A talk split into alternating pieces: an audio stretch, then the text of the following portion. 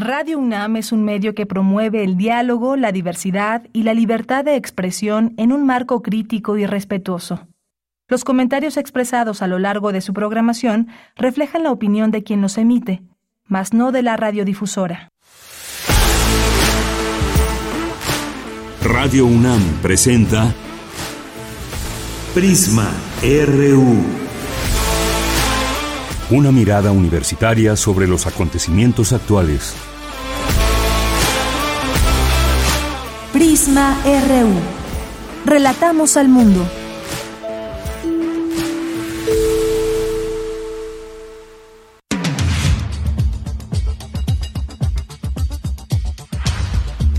Muy buenas tardes, muchas gracias por acompañarnos ya aquí en Prisma RU, abriendo esta semana con todas y todos ustedes. Hoy lunes 24 de abril del año 2023, es la una de la tarde con cuatro minutos. Como siempre tenemos preparado un programa para todas ustedes y todos ustedes que nos están escuchando en el 96.1 de FM y vamos a platicar, fíjense que ahora eh, siguen estas caravanas de migrantes que en algún momento, no es que cesen los migrantes, pero no siempre se organizan en casa caravanas.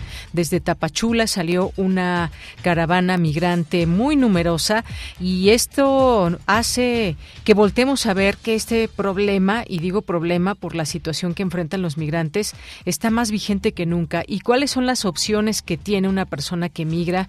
cuáles eh, son las perspectivas que hay desde las autoridades, desde los gobiernos, porque efectivamente se sabe que al llegar a la frontera con Estados Unidos todo se vuelve aún más complicado. Si su paso por eh, nuestro país es complicado, pues más aún lo es el hecho de que intenten pasar la frontera y quienes sí pueden pasar, quienes no. Prácticamente, pues muchas personas son tanto deportadas cuando ya, ya logran acceder allá y por alguna razón, pues están en un momento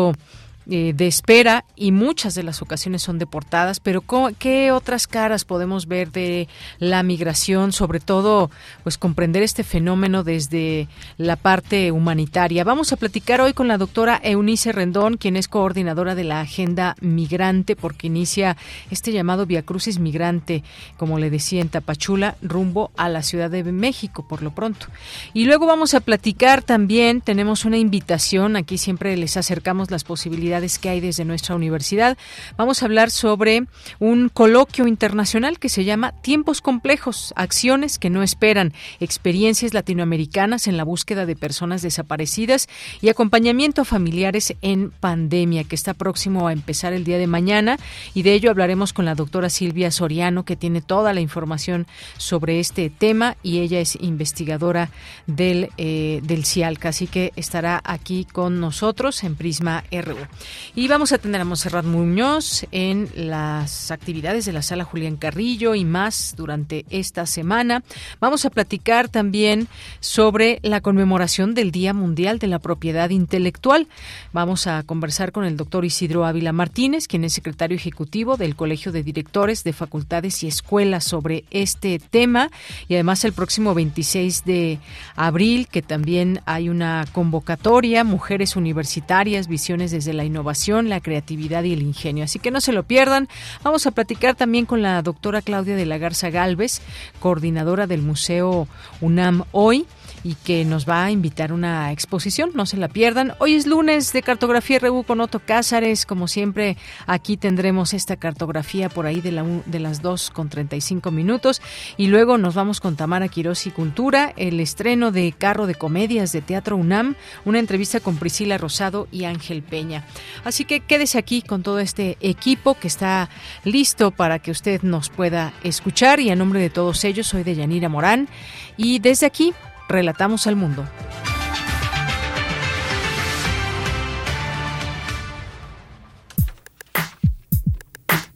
Relatamos al mundo. Relatamos al mundo.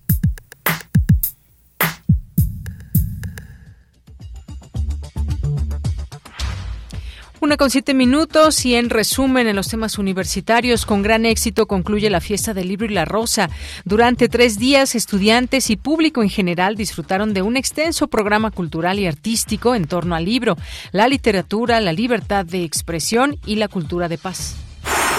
Si usted fue a esta fiesta del libro y la rosa, ya sea en Ciudad Universitaria y en el Centro Cultural Universitario o en alguna otra de sus sedes, comparta con nosotros sus opiniones sobre lo que se vivió en estos 15 años de esta fiesta, donde sí hubo muchísimas actividades y pues sigue creciendo y es muy aceptada por el público que acude a esta fiesta y además se ha ido expandiendo.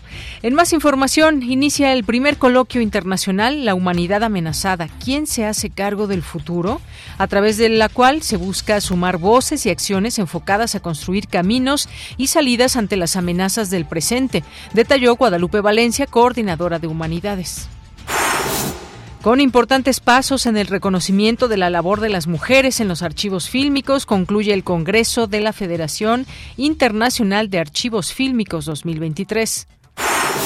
En el Centro de Investigaciones Interdisciplinarias en Ciencias y Humanidades tiene lugar el primer Congreso Internacional de Investigación, Docencia Interdisciplinaria, el conocimiento de la complejidad de los desafíos actuales desde una perspectiva interdisciplinaria.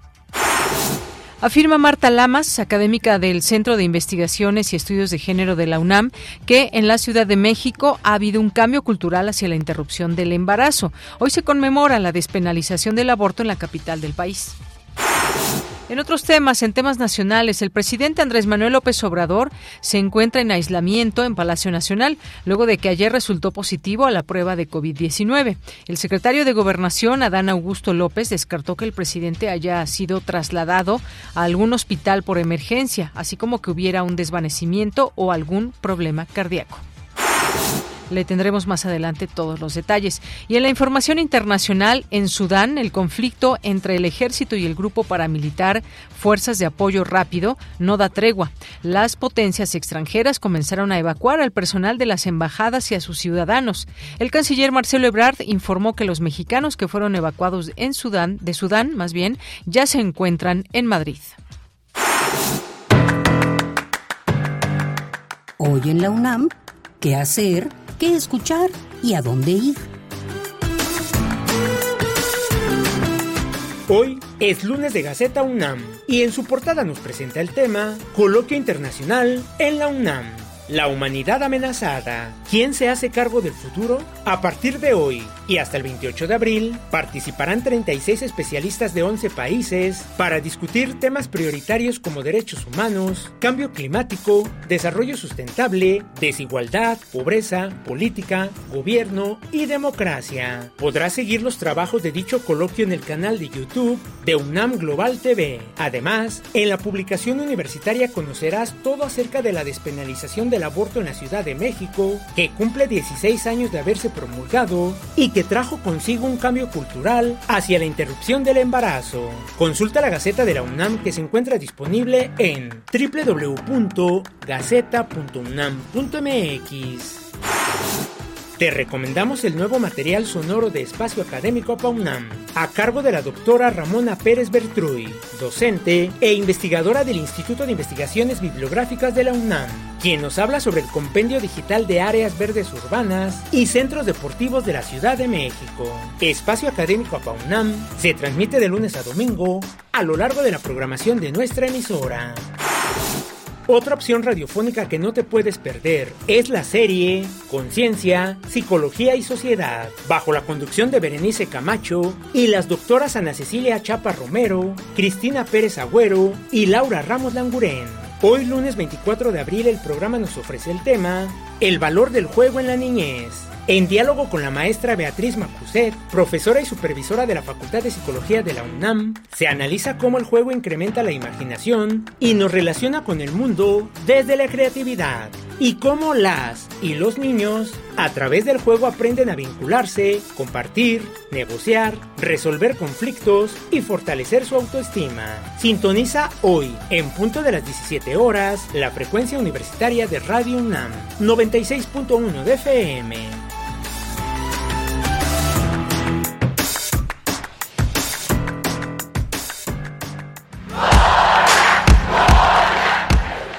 RU.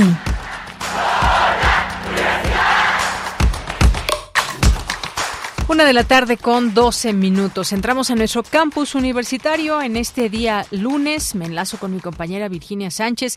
Inicia el primer coloquio internacional La humanidad amenazada. ¿Quién se hace cargo del futuro? ¿Qué tal, Vicky? Muy buenas tardes. Adelante con tu reporte. Gracias, Bella. Muy buenas tardes a ti al auditorio de Prisma RU con el antecedente del coloquio realizado en 2010 en San Sebastián, España, titulado La humanidad amenazada a gobernar los riesgos globales y para movilizar nuestra inteligencia y todos los recursos intelectuales, políticos y estratégicos, este primer coloquio internacional La humanidad amenazada, quien se hace cargo del futuro?, organizado por la UNAM, se suman las voces y a las acciones enfocadas a construir caminos y salidas ante las amenazas del presente. Así lo señaló Guadalupe Valencia, coordinadora de Humanidades, quien en representación del rector Enrique Graue inauguró este coloquio que se llevará a cabo del 24 al 28 de abril. Escuchemos a Guadalupe Valencia pregunta que podría plantearse en plural y desdoblarse en muchas más para inquirir sobre quiénes se hacen responsables del mañana, pero sobre todo preguntando cómo y en qué sentido actores diversos debiesen hacerse cargo de garantizar que el futuro, aunque aparezca opaco, incierto, catastrófico, amenazante, sea una responsabilidad, aunque diferencialmente compartida. Está claro, y este es un problema ético de la mayor envergadura, que la llamada responsabilidad climática es diferencial entre regiones, países e incluso al interior de estos. Y esto es parte de lo que debe discutirse para responder a la gran pregunta de este coloquio. ¿Quién, quiénes y cómo se hacen cargo del futuro. Por su parte, Eduardo Robledo Rincón, titular del Programa Universitario de Gobierno, señaló que interrogantes como ¿quién se hace cargo del futuro? ¿Lo que está por venir es inevitable? ¿Comprendemos o nos placemos en pensar que entendemos? Dijo, serán la guía para que durante cinco días 36 participantes de 10 países y ponentes nacionales intenten responder estas preguntas en medio de esta crisis mundial. Escuchemos. Las expectativas de los registrados al coloquio parecen incluir la búsqueda de respuestas, orientación y propuestas concretas para abordar los desafíos que enfrentamos como sociedad.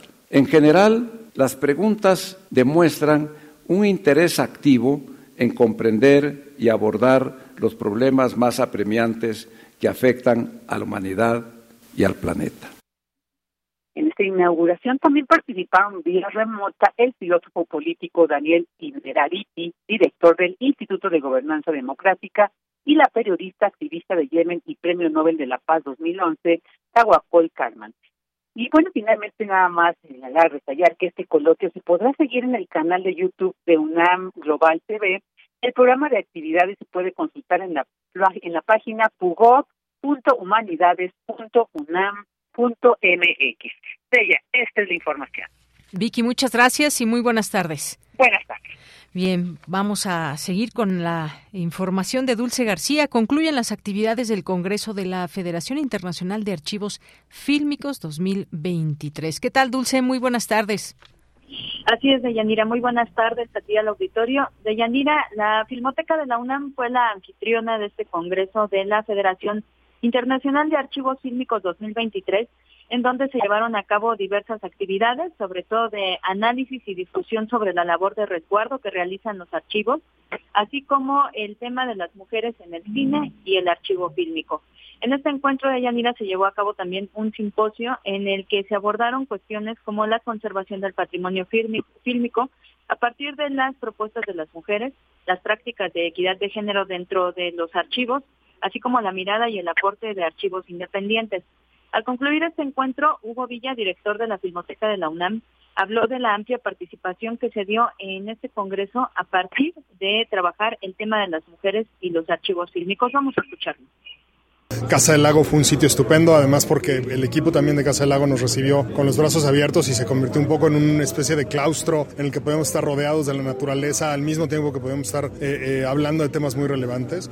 Creo que el tema que, propusimos nosotros, que era las mujeres y los archivos fílmicos, era muy relevante, tuvimos mucho éxito, recibimos 150 propuestas para eh, ponencias y conferencias, cuando normalmente se reciben 60. Este, o sea, el número fue muy alto y la calidad de las tres 30 ponencias que se leyeron era estupenda. Eh, de hecho, de ahí salen, hablábamos un poco con los colegas de la Coordinación de, Difusión Cultural, de ahí salen proyectos de colaboración y de desarrollo académico para los próximos cinco años, este, además muy diversos, porque claro, hay muchos de los archivos que ya están trabajando igual que nosotros con cine expandido, que están trabajando con eh, eh propuestas metacinematográficas, entonces hay, eh, creo que ahí hay una gran cosa.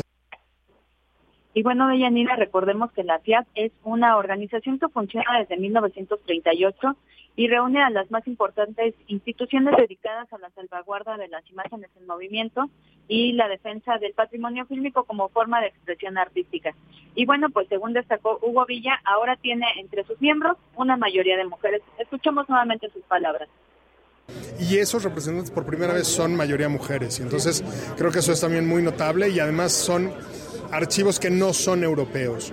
Eh, la FIAF suele ser una organización muy centroeuropea y creo que el haberla traído a México es justo una de las grandes virtudes que tiene al, al haberla traído desde la Filmoteca de la UNAM, que abre como un poco el pensamiento para decir, hay archivos muy importantes en el resto del mundo que pueden sostener conversaciones técnicas y académicas relevantísimas alrededor de los materiales que tienen y tienen derecho a participar en estos órganos.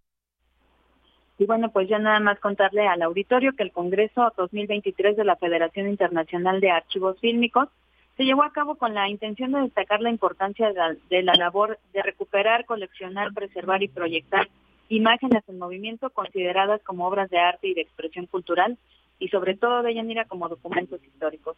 Esta es la información. Dulce, muchas gracias y muy buenas tardes. Gracias a ti, muy buenas tardes. Bien, nos vamos ahora con Cindy Pérez Ramírez. Hoy se conmemora la despenalización del aborto en la Ciudad de México, una lucha que fue muy grande, tanto de la sociedad, sobre todo también recordar esta apertura en su momento con las autoridades para hablar de ese tema y todo lo que enfrentó esta posibilidad que hoy tenemos y que fue y se hizo realidad la despenalización del aborto en la Ciudad de México. ¿Qué tal, Cindy? Muy buenas tardes, adelante. Deyanira, muy buenas tardes. Es un gusto saludarte a ti y a todas las personas que están escuchando Prisma RU. Marta Lamas, académica del Centro de Investigaciones y Estudios de Género de la UNAM, afirma que en la Ciudad de México ha habido un cambio cultural hacia la interrupción del embarazo que el 24 de abril de 2007 fue despenalizado. Estudiosa del feminismo desde 1971 y activista en pro de la modificación legislativa en la materia en 2007, comenta que gracias a una ley que respalda este derecho, las clínicas del gobierno de la ciudad han sido cuidadosas en brindar servicios seguros, gratuitos y legales para todas las mujeres que deseen interrumpir su gestación en las primeras 12 semanas, reconociendo su derecho a decidir sobre su cuerpo y sexualidad. La MAS opina que ha habido un gran cambio significativo en los últimos 16 años, donde la interrupción legal del embarazo comienza a ser aceptada por muchas poblaciones, aunque aún existen grupos conservadores y religiosos que se oponen. Sin embargo, se ha logrado desdramatizar la situación y convertirla en un servicio de salud respetuoso y gratuito en los hospitales y clínicas del gobierno. Deyanira, además, gracias al uso de un medicamento en más del 80% de las interrupciones que se realizan ahora, se ha disminuido la sensación de inseguridad que existía anteriormente cuando se utilizaban métodos más peligrosos. En el año 2000 se modificó por primera vez el artículo 334 del Código Penal del entonces Distrito Federal y se ampliaron las causales por las cuales la interrupción era legítima, lo cual fue importante en términos políticos y de comprensión lo que estaba en juego con esta reforma.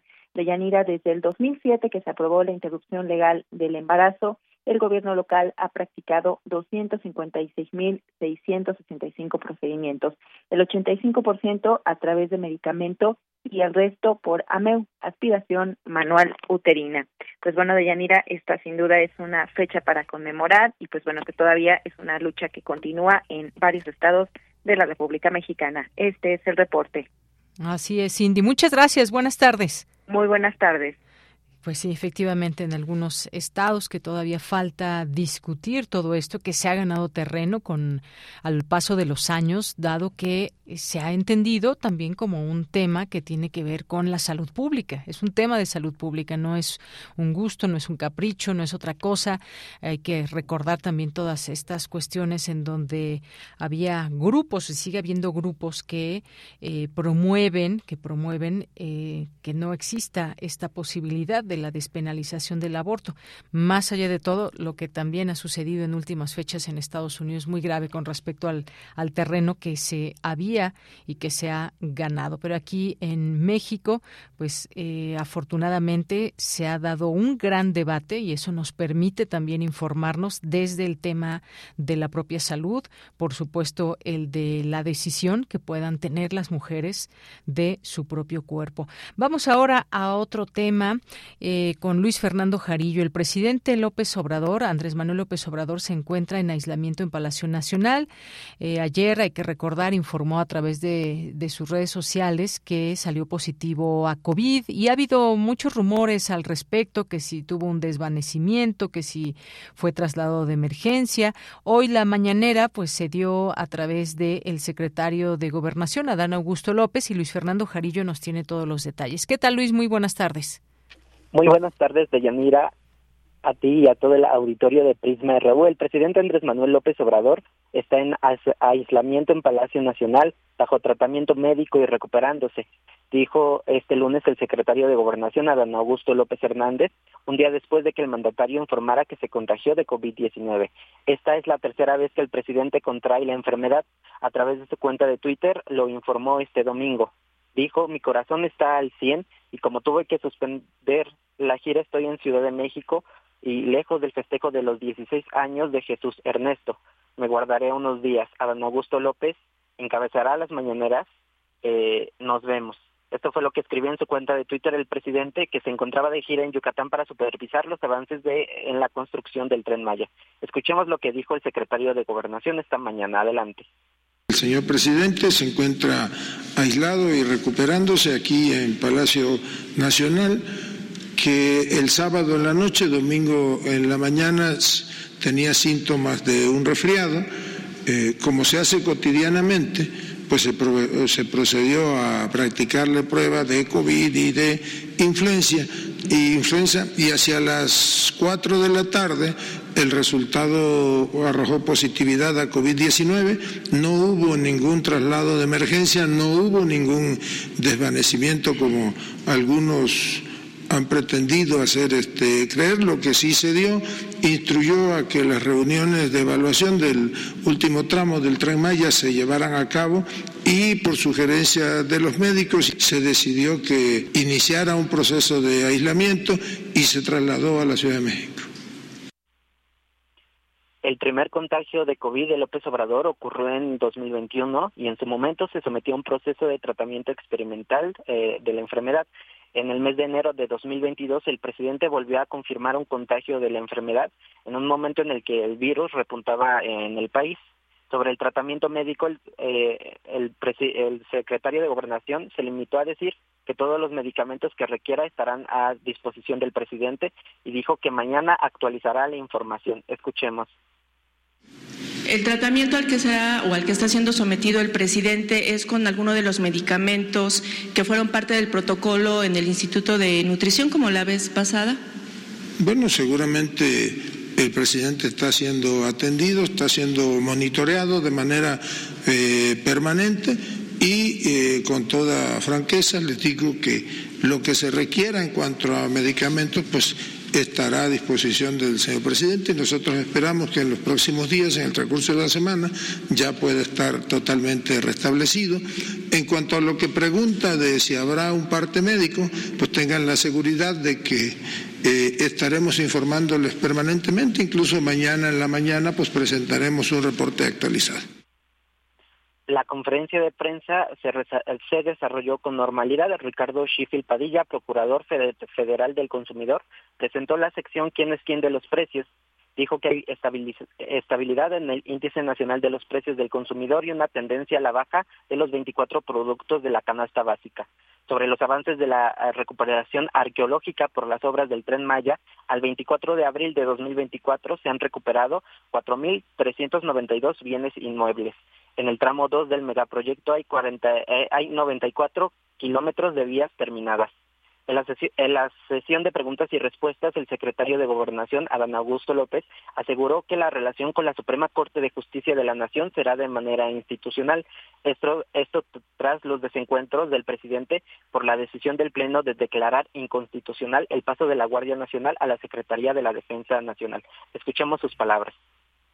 De manera institucional será la relación. Ahora mismo, por ejemplo, podría comentarles que la presidenta de la Suprema Corte de Justicia de la Nación, a propósito de un anuncio que se ha hecho en los últimos días, últimas horas, respecto a una marcha que estaría dirigida eh, hacia, o su ruta terminaría en la Suprema Corte de Justicia de la Nación, ha solicitado por la vía oficial e institucional mediante un oficio a la secretaria de Seguridad y Protección Ciudadana, Rosa Isela Rodríguez, que se le proporcione apoyo eh, con Guardia Nacional para salvaguardar las instalaciones y ya este, se acordó un tratamiento institucional a esa petición. Entonces, de esa manera seguirá siendo la relación con la Suprema Corte de Justicia de la Nación. El presidente se mantiene en comunicación permanente con los miembros del gabinete, así lo informó don Augusto López, eh, secretario de Gobernación. Este es mi reporte, Bellanira. Muchas gracias, Luis Fernando Jarillo. Muy buenas tardes. Hasta luego. Hasta luego, pues ahí estaremos, por supuesto, atentas, atentos a lo que suceda en las siguientes horas, los siguientes días. Por lo pronto, quien estará a cargo de la información todas las mañanas, pues será el secretario de Gobernación, Adán Augusto López, que como ya escuchamos, pues niega toda esta información que se dio en torno al presidente sobre el desvanecimiento o su traslado de emergencia. Continuamos. Prisma RU. Relatamos al mundo. Bien, y cerca de 2.500 migrantes partieron ayer del Parque Bicentenario de Tapachula, Chiapas, para dar inicio con el Via Crucis Migrante. Buscan llegar a la Ciudad de México y exigir justicia por la muerte de 40 personas en el incendio de una estación migratoria de Ciudad Juárez. Como decía al inicio, vamos a platicar eh, con la doctora Eunice Rendón, quien es coordinadora de Agenda Migrante. ¿Qué tal, Eunice? Muy buenas tardes, bienvenida a este espacio. Híjole, se nos cortó la comunicación. En un momento la retomamos porque... Eh, pues decíamos que desde dónde observar este fenómeno, desde dónde seguir aportando ideas quienes tengan en sus manos la posibilidad de generar eh, pues soluciones, por lo pronto tenemos encima este señalamiento, esta exigencia que hacen eh, migrantes por la muerte de 40 personas en este incendio que hubo en una estación migratoria de Ciudad Juárez y que, pues bueno, estas personas, esta caravana que se conforma por hombres, mujeres y menores de edad comenzaron su recorrido acompañados de cruces de madera y mantas en las que se leía crimen de Estado. Ya me enlazo con la doctora Eunice Rendón, coordinadora de Agenda Migrante. Eunice, qué gusto saludar muy buenas tardes. Estamos, estás? Muy bien, muchas gracias. Pues mira, ahora tenemos esta esta marcha de 2.500 migrantes aproximadamente. Yo decía desde dónde estar observando todo lo que sucede en torno a la migración, más allá de las propuestas que se puedan hacer y demás, pero esto en específico están en un reclamo los migrantes. Cuéntame un poco de lo que tú ves en esto. Sí, mira, como bien dices, muchos de los migrantes han decidido caminar en caravana, venir hacia la Ciudad de México, van a tardar cerca de 14 días más todavía en el trayecto, apenas llegan la primera parte avanzada. Eh, varios, nosotros con nuestro capítulo Agenda Migrante en Chiapas tuvimos la oportunidad de platicar con varios de los migrantes que están siendo parte de esta caravana y algunos de ellos nos comentaban que ya llevaban meses ahí en Tapachula esperando sus papeles, por ejemplo, en la Comisión Mexicana para el Refugio y pues no no se los han dado. A veces las citas se tardan mucho, tú llegas y tu primera cita te la dan tres meses después, también constatamos eso con los migrantes que estaban en la colonia Juárez, ¿no? En la plaza Giordano Bruno. Entonces, parte del problema es eso, la gran espera que muchos tienen que hacer y eso pues a muchos los desesperó, con el tema de Ciudad Juárez también los ánimos pues, cambiaron y la gente está reclamando este, y ya tomando la decisión, muchos de ellos, de acompañar este contingente de personas que están viajando en la caravana. Algunos otros también llegaron apenas, o se están combinando diferentes grupos. Muchos de ellos, la mayoría, nos decían que eran hondureños, centroamericanos, pero también incluso de África. Hay algunos que vienen en esta caravana y como bien dices, eh, ha, habido muchas caravanas, también se han cansado en otras ocasiones, se han emprendido el camino en forma de caravana. La diferencia es a veces también la protesta que están haciendo en contra del Estado mexicano, particularmente eh, por el tema de los 40 migrantes que murieron en el incendio en Ciudad Juárez. Y eh, sin embargo, también creo que algunas de las cosas o consignas y al menos algunos de los líderes, porque eso creo yo siempre digo que en las caravanas pues no hay nadie que represente a los demás, realmente vienen por una necesidad quizá eh, conjunta, que a veces es diverso el caso de cada quien, pero cada quien lo puede pensar de una forma distinta, pero al menos uno de los líderes que lleva la caravana ha estado promoviendo mucho la desaparición del Instituto Nacional de Migración, lo cual desde nuestra perspectiva tampoco es adecuado, es decir, a lo mejor es el desconocimiento de las instituciones en México, de este líder en particular, pero creemos que es muy importante más bien cumplir con la ley, hacer las modificaciones, las adecuaciones, cambiar algunas cuestiones incluso voluntad política para tener un sistema de migración más eh, seguro, más ordenado y sobre todo más humano. Nosotros desde Agenda Migrante con más de 350 organizaciones, migrantes directos y expertos, sacamos justo un decálogo hace una semana y lo vamos a presentar este miércoles también con la Comisión de Diputados de Migración, ya lo presentamos con la Comisión de Relaciones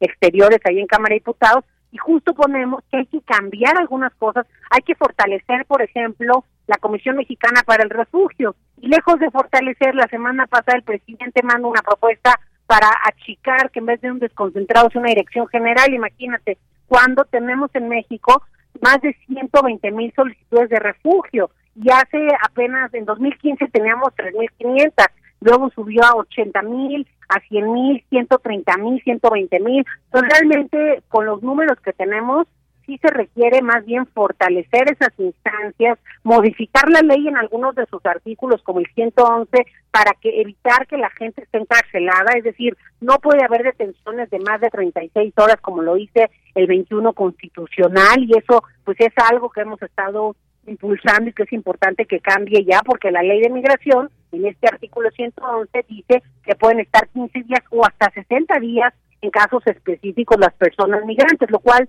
contraviene este artículo 21 constitucional porque pues no es un delito ser migrante, sino que es una cuestión administrativa el proceso que llevan en estas estaciones migratorias. Entonces nada más ahí creo que es importante este, entender obviamente que hay una protesta, hay un reclamo, está muy motivado, pero creo que sí es eh, relevante ver cuál es la mejor forma de verdaderamente cambiar el sistema eh, y que pueda ser eh, más incluyente y sobre todo más seguro para las personas en movilidad, ¿no? Que viajan y transitan por nuestro país. Entonces, bueno, yo creo que a la par de lo de la caravana también hay un ánimo difícil en las ciudades fronterizas. También hay que recordar que en mayo termina el título 42, bueno, se supone, es la tercera vez que van a intentar terminarlo, ojalá que la tercera sea la vencida, y eso hace que muchos migrantes también viajen hacia el norte creyendo pues que van a entrar de forma más fácil Estados Unidos al terminar esta prerrogativa que era de salud pública y que la han extendido excesivamente. Así es, Eunice. Eh, todo esto que nos platica, sin duda muy importante, todas las nacionalidades que están ahí convocadas en esta, en esta caravana migrante. Hay mucho que hacer a nivel del trato directo con las personas que migran, eh, eh, sus necesidades básicas, principales, urgentes, cómo es su paso por nuestro país y luego, pues, las estancias que a veces se vuelven muy largas por los trámites tan, eh, tan largos que, o más bien que no se les hace, no se les da una cita inmediata, sino que hay que esperar y en ese tiempo esperar qué significa para ellos. Es algo em, pues bastante difícil muchas veces cuando no se tienen ni los servicios básicos para sobrevivir. Hay mucho que hacer a este nivel, pero también hacia arriba, hacia el tema con las autoridades, desde sus países, desde las autoridades mexicanas hasta quienes están recibiendo o no migrantes, en el caso de Estados Unidos, que ha cerrado de alguna manera sus fronteras y que solamente entran muy pocas personas, todo este tema, por ejemplo, de, cómo pueden entrar a Estados Unidos, qué requisitos. Ahí es donde se hace un cuello de botella. ¿Cómo, cómo vemos a futuro próximo todo este tema de la migración cuando ya se cuentan por miles aquí en nuestro país, Eunice? Mira, yo creo que es un tema que en el, ya no va a cambiar. Es un tema en el que va a seguir habiendo más flujos, repito, está este tema de título 42, pero también está el tema de que las causas son profundas, son estructurales, esas causas siguen en estos países, incluso han aumentado las causas, ¿no? Yo he entrevistado a varios ecuatorianos, Ecuador va a ser un importante país, digamos, en términos de las llegadas a México y a Estados Unidos este año, Ecuador, Nicaragua, Venezuela, también salen por motivos políticos por persecución en sus países. Entonces, en realidad yo creo que tenemos más bien que tener un sistema de gestión, políticas más adecuadas para atender el tema de forma transnacional, es decir, desde los países de origen, México, Estados Unidos, replantear un poquito, creo yo, las bases del tema, ampliar las vías legales, que esas personas que al final van a terminar trabajando en servicios e industria, ya sea en México o Estados Unidos, ¿por qué no facilitamos mejor el camino y que nos convenga a todos? ¿Por qué no ese dinero que invierten en traficantes, mejor que lo inviertan en un sistema que los coloque laboralmente, que los entrene, que los prepare? quizá los países que ganan el recurso y no los traficantes, ¿no? Los países de acogida. Creo que ese tipo, tenemos que innovar un poco en el tema y sobre todo entender que la securitización, el control, la reacción, la amenaza, no va a funcionar, no ha funcionado y no funcionará. La migración sigue incrementando. Vimos un incremento de 2021 a 2022, seguramente seguiremos en esa misma tendencia. Entonces creemos que lo importante es más bien entender y ampliar las vías legales de la migración, el poder, estas 350 mil visas que prometió, creo que el día de ayer, el eh, presidente Biden, bueno, que se den, pero que se den de una forma factible, que no, se, no se pongan candados que vuelvan imposible el tema, ¿no? Entonces creemos que es muy importante este poder mejorar estas vías, trabajar, replantear acuerdos con Estados Unidos, a México le urge, porque si no es una bomba de tiempo, es una olla de presión.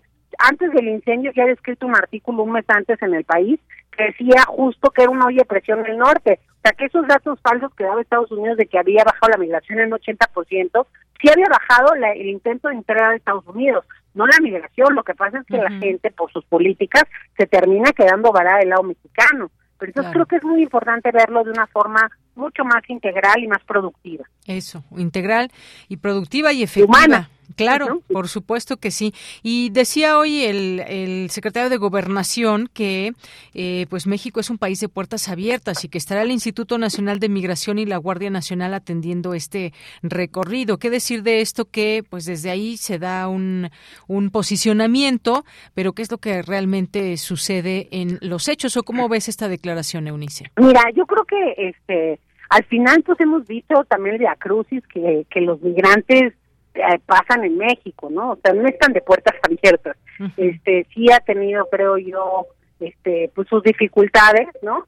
Y creo que, eh, sobre todo, creo que pues también hemos aceptado, yo creo que es, yo auténticamente creo que el presidente López Obrador quería hacer un cambio y tener esta visión más humanista, pero pues sí eh, se ha presionar por Estados Unidos y esto de alguna forma ha hecho que su política migratoria pues tampoco termine siendo humanista no sino un brazo extensivo de Estados Unidos y que terminemos más bien conteniendo el problema para Estados Unidos, cuando la migración ni siquiera debiera representar un problema si tuviéramos realmente las políticas adecuadas de inclusión, porque es gente que está en edad productiva, gente que huye el riesgo de perder la vida en su país y lo que simplemente es poder tener el derecho a una vida tranquila, armónica, a un trabajo, a poder ver a su familia, etcétera, sin tener que, sufrir lo que sufren sus países. Entonces, yo creo que ahí México, esas declaraciones, pues también los, los pues, pues sí puede, puede declarar lo que sea. Yo Creo que lo que importa es lo que pasa en realidad.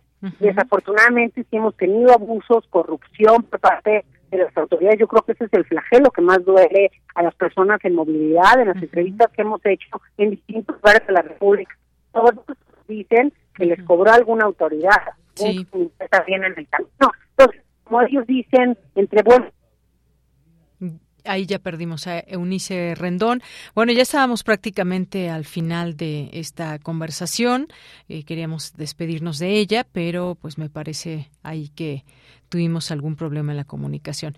Bueno, pues eh, en lo que logramos ya solamente hacer esta, este enlace para despedirnos y lo que nos estaba diciendo eh, esto de que el presidente López Obrador, pues en un principio y desde su campaña y demás, ver, eh, ha visto la migración como pues una una situación que debe de atenderse y que quiere o quería hacer un cambio y atender los problemas de una forma humanista. Sin embargo, pues creo que el problema es mucho más grande de lo que se piensa de pronto, cómo se puede observar. Y bueno, pues ya nos estábamos despidiendo, Eunice, nos decías. Sí. Eunice, ¿me escuchas? sí, sí te escucho. Ah, bueno, ya nos estábamos despidiendo y deseamos de garantizar el libre tránsito por el país y lo que dice la autoridad aquí en México. Sí, el libre tránsito además es un tema que hasta la Suprema Corte eh, Nacional de Justicia a través de la ministra Ríos Pagel ha estado mencionando varias veces, incluso sacado ya algunos planteamientos desde la Corte, porque en algún momento también hubo detenciones de migrantes así eh, de forma aleatoria, ¿no? O en base a su test a su físico, este, se, les detenía en puntos que no eran establecidos para eso. Entonces ya la Suprema Corte ha hecho estas observaciones al Instituto Nacional de Migración, incluso pues desde el Instituto también entiendo que se ha estado comunicando estos cambios de la Corte, este, entonces, bueno, libre tránsito creo que es importante eh, que se mantenga, así como esta modificación del artículo 111, que también viene de una observación de la Suprema Corte de Justicia, en donde eh, justo ellos dicen que es inconstitucional tener a la gente más 36 horas en estos centros. entonces, sí eh, y, y transitar, como decías tú, más efectivo y más humano. Así es. Bueno, Eunice Rendón, te agradezco mucho el que hayas estado con nosotros aquí en Prisma RU de Radio UNAM y nos hables de este tema tan importante que hay que dar siempre seguimiento, de seguimiento y que es la agenda migrante. Muchas gracias. Gracias a ti, hasta luego, buenas tardes. Hasta luego, muy buenas tardes. Gracias a la doctora Eunice Rendón, coordinadora de Agenda Migrante. Continuamos. Queremos escuchar tu voz. Síguenos en nuestras redes sociales en Facebook como Prisma y en Twitter como arroba PrismaRU. Continuamos y ya está en la línea telefónica. Agradecemos nos tome esta llamada la doctora Silvia Soriano. Ella es investigadora y entre sus áreas de investigación están política, economía y sociedad en América Latina y entre sus líneas de investigación los movimientos sociales, perspectiva de género, entre otras cosas. ¿Qué tal, doctora? Bienvenida. Muy buenas tardes. ¿Qué tal, Mira, un gusto estar de nuevo con el auditorio de Radio UNAM. Gracias, doctora. Em, pues tenemos aquí esta invitación al coloquio internacional Tiempos complejos, acciones que no esperan, experiencias latinoamericanas en la búsqueda de personas desaparecidas y acompañamiento a familiares en pandemia. Cuéntenos e invítenos a su vez a este coloquio, doctora. Claro que sí, con gusto. Este es un coloquio que surgió de la iniciativa de una colega mía del Instituto Mora, la doctora Silvia Dutrenis, y como ambas trabajamos temas afines que tienen que ver, entre otras cosas, con la desaparición forzada de personas, estuvimos reflexionando en lo que significa este tiempo de pandemia que pues a todo mundo nos eh, vino a trastocar la cotidianidad y para aquellas personas que están en la búsqueda de sus familiares, ¿qué pudo haber significado este tiempo de pandemia con la urgencia que sabemos que es para ellos estar en la búsqueda? Entonces consideramos que algo que nos interesaba era poder eh, unir un montón de voces, voces múltiples desde diferentes espacios, desde diferentes escenarios y lo más que podíamos abarcar de, América Latina, que como bien sabemos es una realidad compartida, la desaparición de personas igual que la pandemia eh, y, bueno buscamos lo que lo que pudiéramos digamos con cierto financiamiento poder cubrir.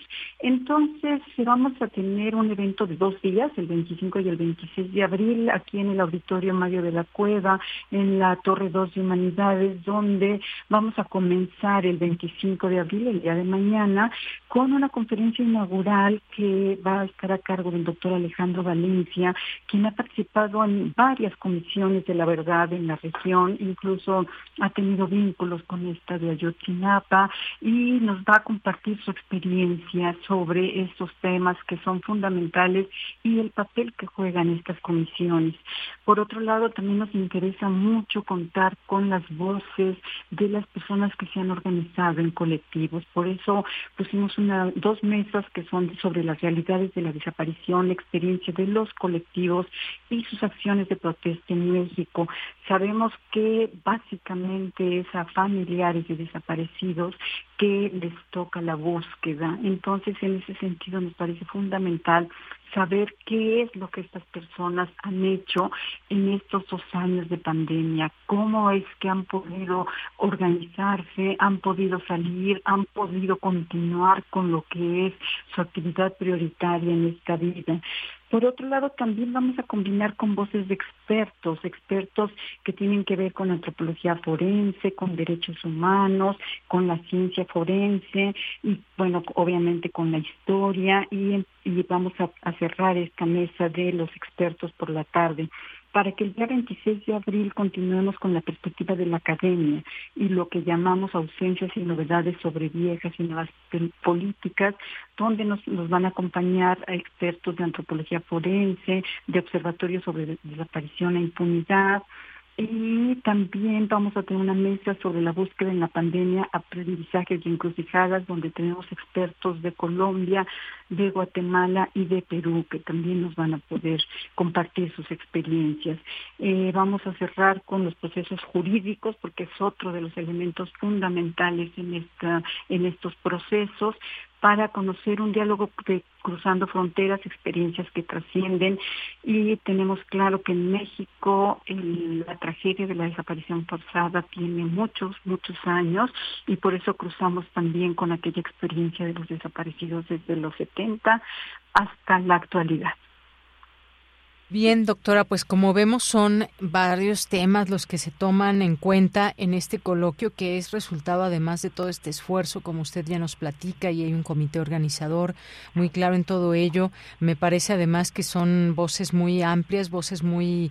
Eh, eh, expertas en todas estas materias que usted nos habla y que, pues sí, justamente cuando, cuando escuchamos esto de tiempos complejos, que acciones, acciones no esperan y todas estas experiencias que se comparten, porque compartimos, compartimos mucho, además de un idioma en muchos de estos eh, lugares, compartimos problemas y compartimos situaciones que nos puedan dar luz una vez que se hablan y se hace partícipe de todo esto que sucede o que puede suceder en cada en cada nación. Y aquí desde la UNAM, pues hay también una amplitud de voces eh, que estarán y se darán cita en este coloquio.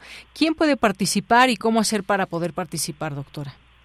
Bueno, vamos a tener ya una actividad presencial que también nos, nos gusta, la, cercanía con el público interesado. Entonces, vamos a tener la actividad fundamentalmente presencial, pero también en las diferentes redes sociales del CIAL vamos a tener la transmisión simultánea. Va a ser por, el, por Facebook y por YouTube, como de costumbre, donde la gente que no esté cercana o que no esté en posibilidades de trasladarse a Ciudad Universitaria también puede participar, puede mandar sus comentarios, sus preguntas sus opiniones sobre lo que quisiera que se expusiera también en el evento. Entonces es eh, esta doble posibilidad que ya también aprendimos después de la pandemia, que todos lo transmitimos eh, simultáneamente y nos dará mucho gusto de verdad que la gente interesada también pueda asistir, porque para nosotras como, como organizadoras, para la, universidad, para el Centro de Investigación sobre América Latina y el Caribe, la cercanía con la gente que está acá es, es siempre fundamental. Y pues eh, toda esta gente que pudimos traer acá, algunas se tardaron del interior de la República Mexicana, otras las pudimos traer desde otros lugares de América Latina, pues siempre también es un gusto compartir con el público de la Ciudad de México y de Ciudad Universitaria en particular. Claro que sí. Bueno, pues eh, ahí estamos muy atentos, por supuesto, a esto que suceda, estas experiencias latinoamericanas en la búsqueda de personas desaparecidas y que es un tema también muy sensible, un tema que atraviesa muchas cosas y que hay que mirarlo eh, en el hecho en sí, pero también estas posibilidades que hay de cómo acompañar, por ejemplo, a familiares que siguen en esta búsqueda y qué ha significado también este tema de la pandemia en todo ello. Así que, pues todas estas voces se reúnen en torno a ello, en este coloquio internacional. Eh, ¿Algo más que quiera agregar, doctora? Pues solamente resaltar la importancia que tiene la academia para vincularse también con estos colectivos, con estos movimientos sociales, con estos expertos y que esta posibilidad que nos ofrece estas voces múltiples para poder entender procesos, como bien se menciona, de suyos complejos, pero eh, también la potencialidad que puede tener este tipo de actividades para sensibilizar a otro tipo de público que a veces no se ha enterado muy bien a veces lo, deja pasar y que son temas que de alguna manera competen a toda la sociedad. Es un agravio que debiera de ser eh, compartido por más allá de la gente que es familiar de estas personas desaparecidas. Claro que sí, doctora. Y además lo que veo en estas mesas de eh, donde estarán estas distintas voces, también por supuesto que están eh, los eh, familiares en búsqueda, colectivos que han hecho una labor muy grande, muy intensa y que es digna de reconocerse porque a la par de las autoridades que muchas veces dejan mucho que desear en estas actividades en torno a la búsqueda de personas desaparecidas, pues si no fuera por los familiares, otra cosa sería, los familiares han acercado muchas veces eh, los caminos por donde investigar, por donde hallar cuerpos y demás. Esto sin duda pues enriquece también mucho esta labor que desde la academia, desde la investigación, pueda darse y por supuesto quienes están participando en todo esto del equipo mexicano de antropología forense, del programa de derechos humanos, en fin, hay un montón de personas que participan desde distintas áreas. Sí, es, este, por eso nos da mucho gusto y quiero aprovechar también para agradecer al amplio comité organizador que llevamos varios meses trabajando en ello y que, bueno, finalmente mañana y pasado mañana vamos a poder concretar lo que tenemos muchas ganas de compartir. Claro que sí. Doctora Silvia Soriano, muchas gracias por estar aquí. Gracias, Deyanira, un gusto. Igualmente para nosotros. Gracias, doctora Silvia. Hasta luego, doctora Silvia Soriano, investigadora eh, en sus áreas, eh, áreas, de investigación, política, economía y sociedad en América Latina. Forma parte del CIALC y entre sus líneas de investigación están los movimientos sociales y perspectiva de género. Continuamos. Prisma RU. Relatamos al mundo.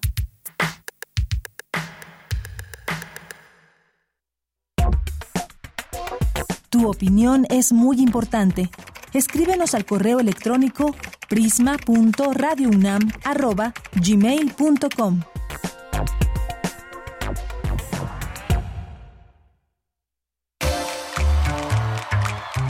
Sala Julián Carrillo presenta estamos aquí con Montserrat Muñoz, que ya nos acompaña en este lunes que estaba muy soleado, ahora ya se puso medio nublado. ¿Qué tal, Monse? ¿Cómo estás? Así es la primavera. Dicen que es la situación más cruel. Eso diría Charles Baudelaire. No sé cómo andan sus corazones radioescuchas, pero queremos animarlos, incentivarlos, hacerlos palpitar con nuestra labor dedicada al arte, a nuestras actividades culturales, a convencerles también de que vengan a la sala Julián Carrillo de Radio UNAM. Estamos en la Ciudad de México, en la Colonia del Valle, cerca del Metrobús Amores. Ay, amores. y eh, donde están floreciendo también las jacarandas. Aquí también también ustedes podrán llegar y disfrutar. Por ejemplo, hoy tenemos una sección especial, un invitado especial. Eh, saben que los lunes en nuestra sala Julián Carrillo es tradición hablar de teatro. Eh, tenemos por ahí una sorpresa, ya la va preparando producción. Y mientras les cuento también que si no pueden venir el lunes, el miércoles les esperamos con Cineclub Radio Cinema, entrada libre a las 6 de la tarde, ciclo dedicado a Christoph Kieslowski Lo dije ahora sí bien. El cineasta dedicado a demostrar que una película no solo es una película, sino que tiene que ser una continuidad de filmes. Aquí les vemos en el Cineclub Radio Cinema y este viernes nos complace muchísimo invitarles a este esfuerzo colectivo que también hemos promocionado junto al Festival Internacional de Jazz de la Ciudad de México, el Festival Neuma nos trae una exquisitez musical curada desde Berlín hasta Nueva York. Tenemos un grupo que vienen efectivamente de Nueva York, pero son de Alemania. Ellos son Berlin People, eh, coordinados y liderados por Tobias Meinhardt, quien es un excelente saxofonista. Van a estar aquí visitándonos. Nosotros les invitamos encarecidamente a que vengan en intersecciones de 9 a 10 de la noche este viernes. Entrada libre, parte del Festival Neuma, transmisión en vivo para todo el mundo con estos músicos de excelencia como todos los viernes. Dedicamos nuestros encuentros sonoros y fusión de géneros musicales a la música en vivo que, nos gusta y a la música radiofónica que también ustedes escuchan. Gracias por sintonizarnos, mandarnos nuestros comentarios, así eh, pues crear todos una, una comunidad como siempre. Estamos en Twitter, en Facebook, Sala Julián Carrillo y ahí están también los carteles y detalles para nuestro próximo curso, Voz tu Voz, que imparte Elena de Aro. Así que también como tenemos eh, sorpresas al aire, me gustaría aquí también al aire saludar saludar y hacer que firme nuestro invitado, que es Alejandro Maza, director de Los Reyes del Impulso, que se presenta hoy en nuestra sala. ¿Cómo estás, Monse? Muy buenas tardes. Hola Alejandro, pues tú seguro estarás muy emocionado porque al rato tenemos función, pero me encantaría que le contaras al público por qué ver esta obra y acercarse hoy a nuestra sala. Pues bueno, siempre es excelente todo lo que presenta la sala Julián Carrillo. Yo humildemente de nuestra obra pues es un tema que yo considero interesante, quizá un poco menos tratado, que es ese lapso, pues no de la crisis de la mediana edad, sino como de ser un joven adulto, un posadolescente, y convertirte en un adulto completo, o sea, un adulto pleno que ya ciertas decisiones en la vida parecen más como ya irrevocables, o sea, que te estás eligiendo este, y que esa definición pues te compromete de esa forma y eso también presenta el tema de la muerte. Quizá no la muerte como pues esta parca como en, ciertas leyendas así como como muy solemne o esa muerte que, te abisma por completo como el misterio o sea como del fin de la vida sino esa muerte que se va dosificando que vas tomando elecciones y te van cerrando otras por elegir unas sobre otras este también por cómo lidias con la soledad o sea si la no te gusta pero convives con ella o este o digamos o la quieres romper pues todas esas elecciones van dosificando, o sea, pequeñas muertes, pequeñas renuncias a, posibilidades, y es un poco como esto a lo que se enfrentan los dos protagonistas, los dos personajes protagonistas, este, en un espacio como donde la muerte aparece entre el realismo mágico o entre el realismo onírico, y bueno, es un poco esto lo que, lo que queremos proponer aquí con los Reyes del Impulso o la fiesta del cuarto gente del Apocalipsis. Van a estar aquí en una temporada de 8 a 9 de la noche, entrada libre en el mes de abril y de mayo, ¿cierto? Sí, llevamos ya dos lunes de abril y este es el tercero. Luego por lo del primero de mayo nos, nos, nos vamos, bueno, de, descanso, pero luego regresamos pues los lunes de, de, mayo. Entonces pues todavía tenemos una temporada ahí buena para que el público nos acompañe. Alejandro, muchísimas gracias. De verdad recomendamos mucho tu trabajo. Salúdanos al elenco y nos vemos hoy a las 8 en esta sala. Y de nuevo, pues les invitamos a nuestra audiencia a que pueda asistir y pues mucha mucha mierda como dirían en el teatro para hoy también Alejandro. Gracias por estar aquí en Prisma. No, a ti muchísimas gracias, man. ¿Cómo ves, de Yanira? Muy bien, pues muchas gracias por esas invitaciones. Oye, que de viva voz, pues ya nos, nos mete más al, al tema. Sí, bueno, también la, la, la, cuestión es compartir en estos breves minutos con ustedes y pues también siempre agradecerte a ti, ella, al equipo, a la producción, a Marco, a todos, porque el aire es muy valioso y también lo que hacemos en la sala Julián Carrillo se nutre mucho de ustedes, queridos radioescuchas, que siempre están ahí parando oreja y también sintiendo con este corazón. Así que a nombre de, de nuestro equipo y de todas las actividades que tenemos, vengan, vengan y acérquense y háganos vivir más. Por supuesto. Gracias, Monse. Nos escuchamos el siguiente lunes. Nos vamos por lo pronto un corte y regresamos a la segunda hora de Prisma RU. Tu opinión es muy importante. Escríbenos al correo electrónico prisma.radiounam@gmail.com.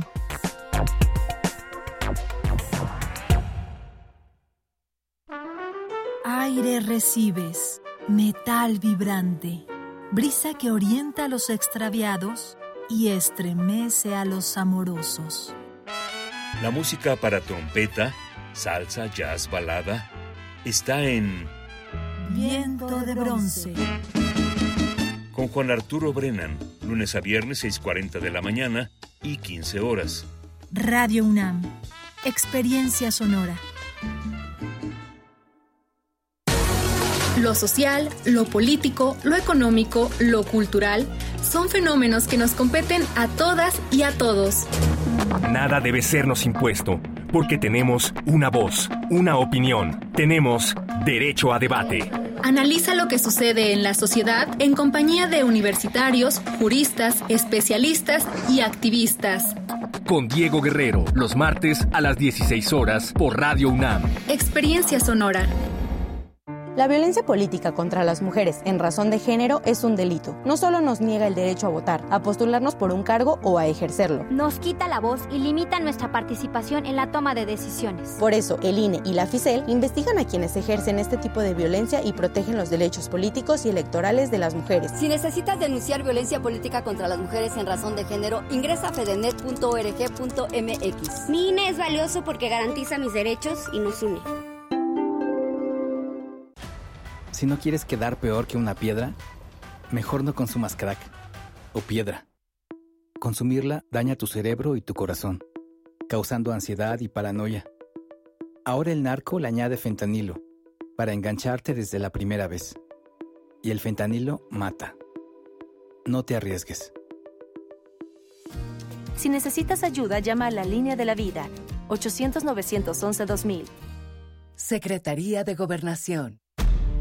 Un tejido infinito de impulsos. Un diálogo en los matices del silencio. Islas resonantes.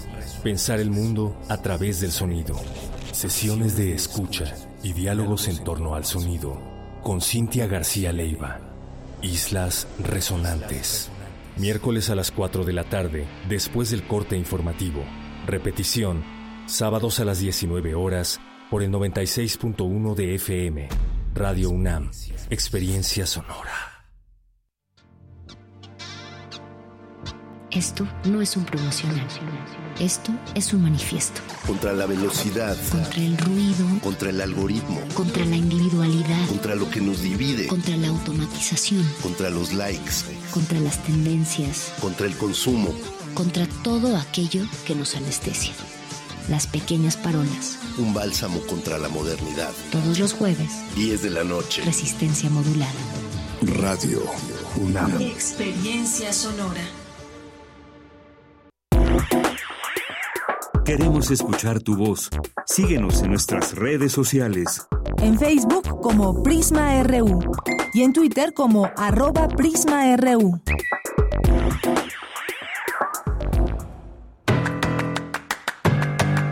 mañana en la UNAM, qué hacer, qué escuchar y a dónde ir. La Dirección General de Atención a la Comunidad y la Cruz Roja Mexicana te invitan a participar en la tercera campaña de donación de sangre en la UNAM. Los requisitos son ser mayor de 18 años y menor a 65, pesar mínimo 50 kilogramos, ayuno mínimo de 4 horas, máximo de 10, tener buena salud en general, no fumar ni tomar alcohol en las últimas 48 horas, no estar bajo ninguna medicación una semana antes de donar, además de haber transcurrido un año después de realizarse un procedimiento de tatuaje perforaciones, acupuntura, cirugías, cesáreas, endoscopías o colonoscopías. Asiste del 25 al 28 de abril a la tercera campaña de donación de sangre en la UNAM en un horario de 8 a 14 horas en las islas de Ciudad Universitaria. Registra tu asistencia en donacioncruzroja.com diagonal cd diagonal UNAM aún estás a tiempo de inscribir tu asistencia al segundo coloquio de estudios coreanos en el POEA. 60 años de relaciones entre México y Corea del Sur, hacia un tratado de libre comercio que se llevará a cabo en modalidad virtual los días 25 y 26 de abril. Registra tu asistencia en el sitio oficial del Programa Universitario de Estudios sobre Asia y África de la UNAM para las y los más pequeños de casa, este próximo sábado 29 de abril se llevará a cabo el Festival de la Niñez por un futuro sustentable. A través de diversas actividades se busca acercar al público infantil al tema de la sustentabilidad y el medio ambiente. Además, las y los pequeños de casa podrán disfrutar de conciertos de música y cuentacuentos. La cita es el próximo sábado 29 de abril de 10.30 a 16 horas en las islas de Ciudad Universitaria. Te recomendamos el uso de cubrebocas y respetar las medidas sanitarias recomendadas por el personal organizador. Si deseas más información, puedes consultar las redes sociales de la COUS UNAM. Para Prisma RU, Daniel Olivares Aranda.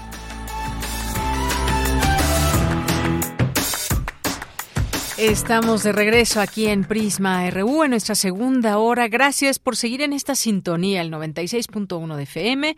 Y también saludos a quienes nos escuchan a través de nuestra página de internet www.radio.unam.mx, a través de Tunin, donde quiera que sea que nos escuchen, les mandamos saludos y más saludos, siempre agradecidas y agradecidos de que nos estén escribiendo, de que nos manden sus comentarios, sus preguntas, sus fotografías, videos y más. Y qué gusto poder saludarles también algunas personas que por ahí se hicieron presentes a lo largo del fin de semana en la fiesta del libro y la rosa, que nos mandan saludos. A Lucrecia, por ejemplo, ya me dio ahí su saludo mi compañera eh, Vicky, que estuvo por ahí el día, eh, estos días, el día viernes, que también tuvo oportunidad de estar ahí en la conducción.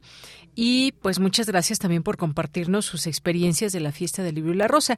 Y antes que eso, pues quiero agradecer antes que nada a mi compañera Montserrat Brito, que estuvo aquí a lo largo de seis meses en nuestras redes sociales, llevando nuestras redes sociales de Prisma RU. Y te agradecemos muchísimo. Un abrazo donde quiera que te encuentres, Monsi. Te deseamos lo mejor de la vida y un buen camino que seguir trazando. Y le damos la bienvenida a José Carlos Pineda, que también nos acompañará en esta labor de las redes sociales a lo largo de los siguientes meses. Y te mandamos muchos saludos desde aquí. Te damos la bienvenida, enhorabuena, y creo que, creo que es un buen sitio para que eh, abran camino, para que aprendan, para que aprendamos de ustedes. Son jóvenes que están o ya terminaron su carrera apenas o están terminando su carrera, como es el caso de José Carlos Pineda, que seguramente está escuchándonos en este momento. Pues bienvenido, bienvenido seas a este equipo de Prisma RU, José Carlos Pineda. Vamos ahora pues a mandarles saludos a quienes nos están escribiendo aquí en las redes sociales como Jorge Frac, que nos dice, sean felices, feliz lunes, feliz semana, disfruta de una semana llena de alegría y buenos momentos. Claro que sí, esperemos que así sea. Jorge, muchas gracias por tus buenos deseos. José Ramón Ramírez también se hace presente por aquí, nos dice tan importante actividad en estos momentos y esto que les platicábamos sobre la humanidad amenazada y toda esta información que se da en estos distintos conversatorios y posibilidades que nos abre la universidad. Muchas gracias a César Soto, muchas gracias a Jorge Morán Guzmán, que nos dice cuáles son las causas del creciente número de migrantes. Propongo debatir este punto, ya que la enfermedad crece pero aparece la curación. Pues ojalá, ojalá que que todas estas posibilidades que hay, em, sobre todo desde gobiernos, pues se unieran y nos dieran buenas noticias con respecto a estos temas, pero pues parece ser que cada quien se encierra en sus propias ideas de cómo debe de ser o cómo debería de ser la migración y qué se puede o no hacer y de pronto pues faltan esos más aún más diálogos bilaterales, no solamente una reunión, sino que de ahí emanen soluciones y estrategias. Gracias, Jorge.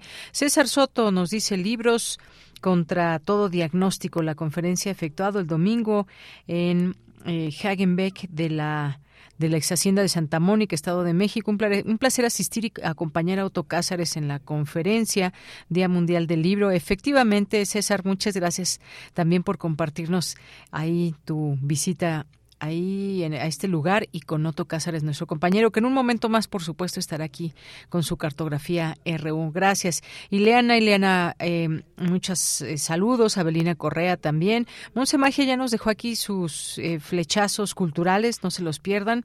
Eh, también Tais Porras, muchos saludos. Gracias a David Castillo. Muchas, muchas gracias también aquí a Luis M. García, a Carmen Valencia, a Rogelio Arenas Peral, Muchas gracias. Eh, también que nos escribe por aquí Edgar Bennett. Saludos, saludos para ti también. Jorge nos dice, Jorge Morán Guzmán, el domingo estuve en algunas presentaciones de los foros de eh, Equidad, Utopía y Memoria. Visité los talleres del Foro Arcadia, acudí al Foro Sor Juana Inés de la Cruz, a la obra Algodón de Azúcar. Creo necesarias más fiestas similares cada dos meses en otras instituciones. Gracias, Jorge. Qué bueno que disfrutaste algunas de estas tantas actividades que no se pueden asistir todas, pero sí, aquí les dijimos, chequen el programa y váyanse a las que más les gusten, interesen y más. David Castillo, muchos saludos también. Eh, Xochil Chávez, muchas gracias. Alma Rosa Luna, también muchos saludos para ti. Alma Rosa, aquí presente. Aura Fuentes, muchas gracias. Otto Cázares, eh, Pesar la Nada. Segunda parte del ensayo radiofónico sobre Johannes Vermeer. Eh, mm, su cartografía de hoy aquí en Prisma RU. Así que en un momentito más, aquí Otto Cázares también. Ángel, muchos saludos. José Bertín Aguilar. Fíjate, Otto, recordando justamente esta cartografía que iniciaste el lunes. Por ahí Mm, mm, tengo un pequeño obsequio justamente porque vi ese, esa, esa pintura y me acordé, por supuesto, de ti, ya lo verás, será una, una sorpresa. José Bertín Aguilar, Carlos Acuña, muchas gracias, Raúl Contreras Sanabria y a todas las personas que sigan uniendo aquí sus voces y sus mensajes, aquí les leemos.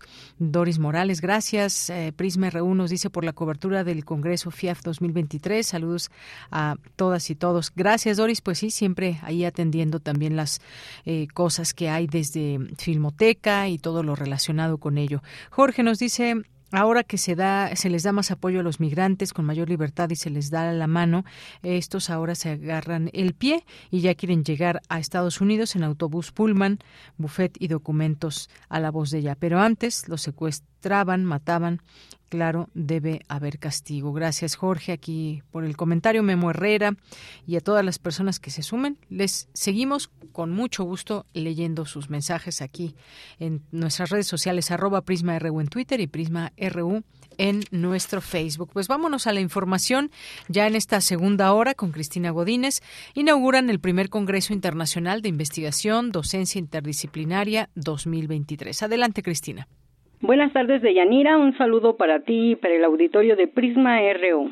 Uno de los propósitos de este Congreso es reflexionar sobre los retos y vicisitudes para recuperar las experiencias surgidas en el campo docente debido a la pandemia señaló Mauricio Sánchez Menchero, director del CEICH, en la inauguración de esta actividad académica. Se trata del compromiso para construir, bajo un análisis interdisciplinario y con perspectiva a futuro, las políticas que como instancias de educación superior y desde nuestro continente latinoamericano se nos exige para responder a los problemas y efectos ocasionados y que ahora enfrentamos en un mundo pospandémico. Es de esperar entonces los resultados de los paneles que vamos a tener en estos dos días con temas variados y que sirvan para dar cuenta de nuestro compromiso universitario. Se trata de temáticas alrededor de la acción social efectiva en el marco de la salud, el ambiente y la alimentación, la ciencia abierta y la cultura, la comunicación y la participación ciudadana como enfoque de la interacción entre gobierno, empresa, academia y sociedad civil. José Luis Curizaga, de la Universidad Nacional de San Agustín de Arequipa,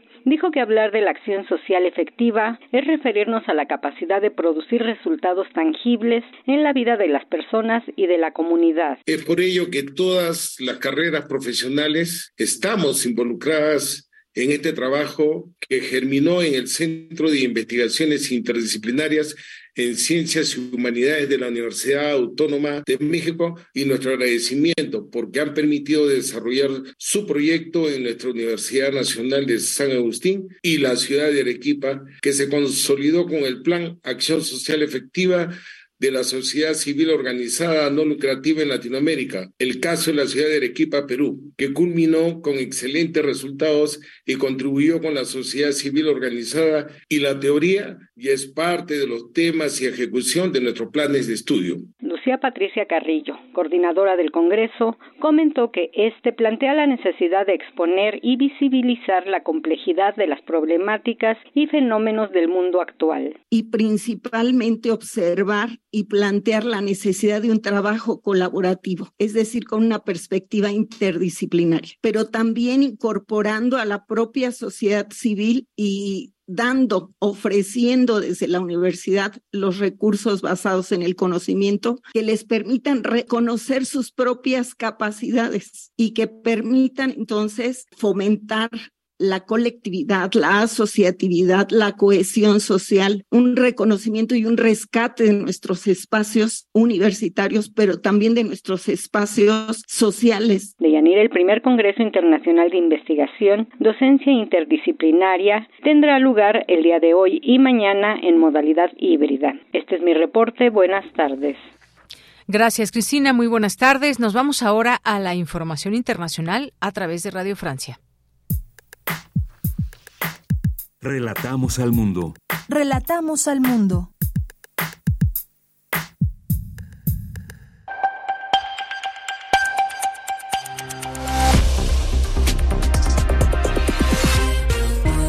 Bienvenidos a este flash informativo de Radio Francia Internacional con Vanessa Lutron en los controles. Hoy es lunes 24 eh, de abril y así comenzamos.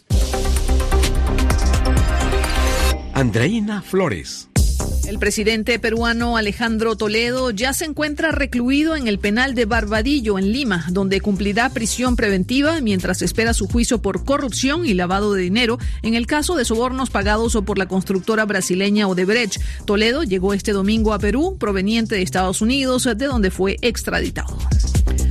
Más de mil ciudadanos europeos ya han sido evacuados en distintas operaciones especiales de Francia, Alemania e Italia, entre otros. Esto mientras continúan los feroces combates entre el ejército sudanés y el grupo paramilitar Fuerzas de Apoyo Rápido, que ya han dejado al menos 420 muertos y miles de heridos.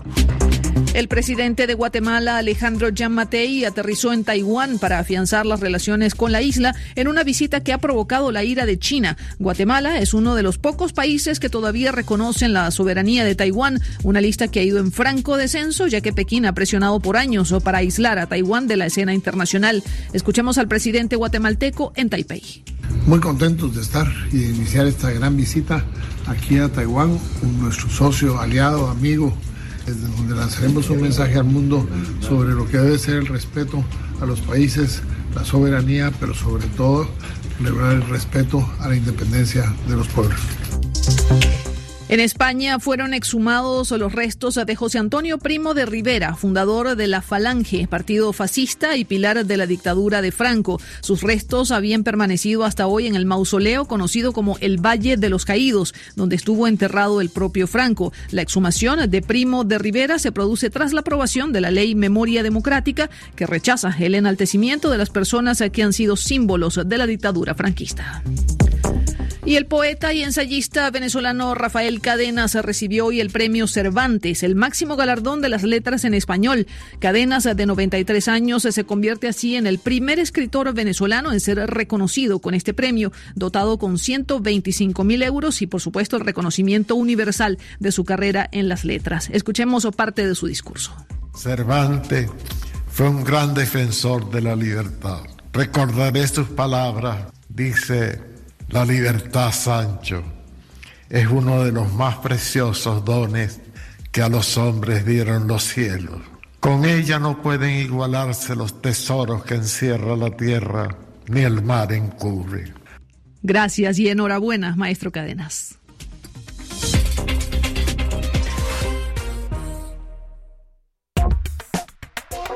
Tu opinión es muy importante escríbenos al correo electrónico prisma.radiounam@gmail.com. Dos de la tarde con 20 minutos. Vamos ahora a conversar con el doctor Isidro Ávila Martínez. Él es secretario ejecutivo del Colegio de Directores de Facultades y Escuelas. Doctor Isidro, muy buenas tardes, y bienvenido. Hola, ¿qué tal? Muy buenas tardes y muy agradecido por la oportunidad. Saludos al público. Gracias, doctor. Pues vamos a platicar sobre la conmemoración del Día Mundial de la Propiedad Intelectual, que además, bueno, convocado por la Organización Mundial de la Propiedad Intelectual y el próximo 26 de abril con el tema Mujeres Universitarias, Visiones desde la Innovación, la Creatividad y el Ingenio. Cuéntenos, por favor, sobre ello, doctor Isidro. Pues muchas gracias. ¿Qué, te puedo contar y contarles a todos que estamos muy contentos por esta oportunidad? que es la segunda ocasión en que la universidad se suma a esta iniciativa de la Organización Mundial de la Propiedad Intelectual, que vamos, que está vigente, por supuesto, y más en nuestra universidad por, por todo lo que hemos transcurrido en los últimos meses. Y ahora con el tema y con la participación fundamental y central de la mujer. Y pues en esta segunda oportunidad vamos a tener a un grupo de distinguidas universitarias que nos hablarán de, su experiencia en este, en este tema y que pues nos compartirán eh, sus vicisitudes o sus eh, experiencias en si en algún momento de su vida profesional han tenido que recurrir o buscar la protección de su creatividad, de sus eh, propuestas de trabajo, de si ha habido la necesidad de recurrir a registrar patentes y, cuáles han sido sus experiencias y cuáles han sido su, los procedimientos que han tenido que seguir. Tanto en el ámbito de la ley en, nuestro país, como por supuesto dentro del ámbito universitario, que finalmente pues es un centro en donde se concentra mucha de esta actividad creativa y que en muchas ocasiones pues queda a la deriva por alguna falta de información o incluso por algún eh, hueco ahí en la normatividad que nos permita hacer esta protección. Muy importante esta tarea para los universitarios, alumnos, profesores, investigadores, funcionarios, y que pues estamos en el interés no solamente de, de darle un eco a la celebración del Día Internacional de la Protección Intelectual, sino también pues que esta celebración nos permita hacer una reflexión de lo que al interior de nuestra universidad hemos estado haciendo con el tema. Claro que sí, sin duda un tema que es muy importante porque ahora pues esta participación de las mujeres, acelerar la innovación, la creatividad es algo muy muy importante en nuestros días y desde la universidad se hace una labor enorme también en todo esto para incentivar justamente a las mujeres en general, a toda la comunidad, pero por supuesto este énfasis y esta eh, también importancia que se le da a las mujeres que debe darse y de todas las regiones que se da de todas las regiones del mundo, además por esta imaginación, ingenio, trabajo duro, pero también se han enfrentado a importantes dificultades para acceder a veces a, los conocimientos, a las capacidades, a los recursos, al apoyo que se necesita para prosperar. Y me parece que esta, digamos, este tema a nivel mundial, sin duda hay que subirse a él y desde la universidad se hace de una manera muy importante, doctor. Sí, Fíjate que, evidentemente en estas oportunidades, pues eh, eh, lo comentaba yo hace unos días en alguna otra oportunidad de, promover este evento, de que afortunadamente pues nos sobran tanto mujeres como mm. materia para para poder eh, armar la agenda de esta de esta conmemoración y en esta oportunidad pues aparte de, de que está siendo organizada por prácticamente ocho nueve dependencias dentro de la universidad también da oportunidad para que mujeres destacadas de diferentes áreas, de diferentes dependencias, escuelas y facultades, pues estén participando en esto. Ahora vamos a tener eh, eh, pues al estado de, Jalisco que, estará participando. Eh, tenemos por supuesto a la Facultad de Derecho, a la Facultad de Ingeniería, al Instituto de Fisiología Celular, a la Coordinación de propiedad intelectual y de vinculación y transferencia tecnológica, en fin, artes cinematográficas, en fin, mujeres de diferentes áreas que estarán compartiendo con nosotros y con eh, el, público que nos desee y nos quiera acompañar, pues lo que ha pasado alrededor de esto. Temas muy, muy interesantes, debates sobre la ciencia e innovación eh, eh, en la universidad, eh, otra, otro debate sobre la brecha de género en la creación de las obras y pues, la visión que se tiene desde la profesión de, las autoras en la, en la universidad. En fin, creo que será un, un, evento importante, interesante y sobre todo porque pues muy vigente eh, en este momento en el, ánimo de los universitarios y por supuesto de eh, muchos que tienen interés de proteger su trabajo y su creación intelectual. Claro que sí, doctor. Pues muchas gracias por platicarnos de todo esto. Ahí dejamos también esta información en nuestras redes sociales porque el próximo miércoles 26 de abril de 10 a 3 horas, en este Día Mundial de la Propiedad Intelectual, pues se va a dar eh, toda esta información.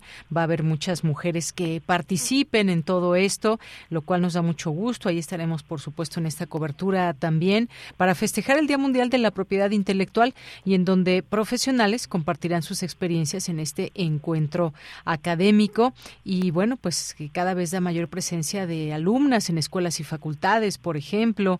Y pues nada, muchas gracias por esta invitación. Ahí dejamos el cartel que ya tienen, que se está promocionando en nuestras redes sociales y que ustedes eh, pues también ahí tienen esta posibilidad a través de también de YouTube de la página del Cuayet, doctor. Gracias, muchas gracias. Y es, es de justicia decir que que pues esto, si bien es cierto, el, el, tema es una iniciativa de la Organización Mundial de la Propiedad Intelectual, pero también es cierto que la universidad ha venido trabajando este asunto por un poco más de dos años, dos años y medio, eh, en un equipo de trabajo creado profeso para esto, y que también es parte tanto de las iniciativas del señor rector, del secretario general, en el tema eh, de, seguir incluyendo, seguir incrementando, seguir promocionando, seguir este, haciendo la inclusión de, las mujeres, y que es parte del plan de trabajo del señor rector. Es justo decirlo que ahora sí que coincidió el, el interés de la Organización Mundial de poner énfasis en el tema de la participación de las mujeres como el, trabajo del, plan de desarrollo del señor rector, que también tiene esto en el centro de su interés. Y creo que pues estas felices coincidencias pues eh, eh, eh, derivan en, en, la ocasión de este y seguramente muchos otros eventos que tienen características semejantes dentro de la universidad. Bien, doctor, pues le agradezco mucho. Gracias por estar aquí, por compartirnos estas posibilidades desde nuestra universidad. Muchas gracias. No, gracias por el espacio y un saludo a todo el auditorio. Buenas tardes. Hasta luego, muy buenas tardes. Gracias al doctor Isidro Ávila Martínez, secretario ejecutivo del Colegio de Directores de Facultades y Escuelas y esta conmemoración del Día Mundial de la Propiedad Intelectual y la Participación de las Mujeres. Prisma RU. Relatamos al mundo. Continuamos ahora con la doctora Claudia de la Garza Galvez, quien es coordinadora del Museo UNAM hoy, porque como parte de las actividades paralelas de la exposición Ciudad Universitaria en el Museo Universitario de Ciencias y Arte, el MUCA, en su campus de Ciudad Universitaria, mañana 25 de abril a las 12 del día se llevará a cabo la presentación de la versión 2.0 de la app Barrio Universitario. ¿Qué tal, doctora Claudia? Buenas tardes. Hola, ¿qué tal? Buenas tardes. Pues gusto en saludarla y platíquenos lo que va a suceder el día de mañana. Invite a nuestro público, por favor. Muchas gracias. Pues claro que sí, tengo el placer de estar aquí para invitarles. Mañana vamos a estar a las 12 del día en el Ágora de la Exposición, que es un espacio que hay en el centro de esta muestra Ciudadanía Universitaria en el MUCA, eh, para platicarles de este proyecto que ha ido avanzando y que ha ido creciendo y que se sigue desarrollando, que es la aplicación digital Barrio Universitario. Es un proyecto que emprendimos el año pasado en el Instituto de Investigaciones sobre la Universidad y la Educación, en colaboración con la DGTIC, para explorar una parte muy hermosa de la historia de la universidad, que es su fundación en el barrio universitario, y que es un barrio que sigue siendo un barrio vivo, que sigue eh, lleno de propuestas a través de los recintos históricos en los que, bueno, el Museo Unamoy, desde donde yo les hablo, es uno de ellos y que lanzamos propuestas culturales, actividades de extensión académica, en fin, toda una oferta muy rica y que estamos aquí vivos eh, como barrio universitario. Entonces, el día de mañana queremos platicarles un poco sobre cómo se desarrolló esta aplicación. Eh, en particular vamos a estar eh, eh gente del archivo histórico eh, de la UNAM, que ha sido fuente de imágenes, sobre todo que contienen esta aplicación, y de la Dirección de Innovación en Tecnologías para la Educación, que nos vamos a estar ahí platicando eh, sobre cómo se desarrolló la aplicación, sobre algunas historias del barrio universitario, por supuesto, y sobre qué hay, cuál es esta oferta que hoy pueden seguir encontrando eh, en estas calles del centro histórico. Efectivamente, bueno, pues esa es la invitación que queríamos hacerle a través de usted, doctora, porque pues estas actividades que hay siempre son eh, pues justamente pensadas para todo este público universitario y más allá que quieran participar y ser parte de todo esto, esta exposición Ciudad Universitaria y que, como decíamos, esta presentación de esta versión que seguramente muchas personas ya ustedes, usted nos dirá cómo hay esta, esta aplicación? Sí, ya muchas personas ya la han descargado, pero bueno, yo quisiera también extender esta invitación a descargarla. Pueden hacerlo desde cualquier eh, dispositivo móvil, ya sea eh, sistema operativo iOS o Android. Ahorita la nueva versión está en proceso de publicación en Android, pero bueno, no tarda en salir. Y este pueden también darle seguimiento. Si ustedes ya la descargaron y quieren esta nueva versión, pueden darle seguimiento a través de nuestras redes en el Museo Unamoy y de la DGTIC en Habitat Puma UNAM. Ahí pueden también enterarse en cuanto salga. Pero si no la tienen, descárguenla, vénganse a pasear, y si pueden acompañarnos mañana, excelente, pero si no, vénganse a pasear al centro y traigan su aplicación para que puedan ir caminando y descubriendo estos recintos históricos, estos tesoros que resguarda nuestra universidad y que van a encontrar muchas sorpresas en ellos. Claro que sí, pues ahí descubrir, redescubrir este barrio universitario, hacer un paseo, pero aprender y descubrir, como usted dice, son tesoros eh, que bien vale la pena tener cercanos y conocer de su historia. Pues doctora Claudia de la Garza, muchas gracias por estar aquí, hacernos esta invitación que dejamos ahí a nuestro público. Martes a las 12 horas, ahí se va a llevar a cabo esta, esta presentación de la versión 2.0 de la app Barrio Universitario, pero sobre todo a descargarla y a disfrutar de ella, doctora. Claro que sí. Muchísimas gracias por el espacio y un gran saludo. Pueden buscarnos también mañana en, en, la página de YouTube del MUCA, que también estará transmitiendo en vivo esta presentación. y pueden acompañarnos a distancia. Muy bien, claro que sí, doctora. Muchas gracias. Hasta luego, Hasta luego. Muy buenas tardes para usted también, doctora Claudia de la Garza Galvez, coordinadora del Museo UNAM hoy. Continuamos.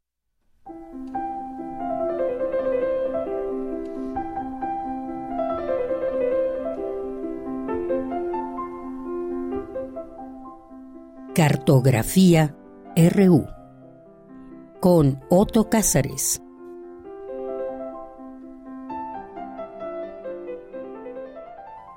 Bien, pues recibimos aquí, como todos los lunes, al querido Otto Cázares. ¿Cómo estás, Otto? Muy buenas tardes. Estoy feliz de volver a compartir micrófonos contigo, con vuesa merced de Yanira Morán.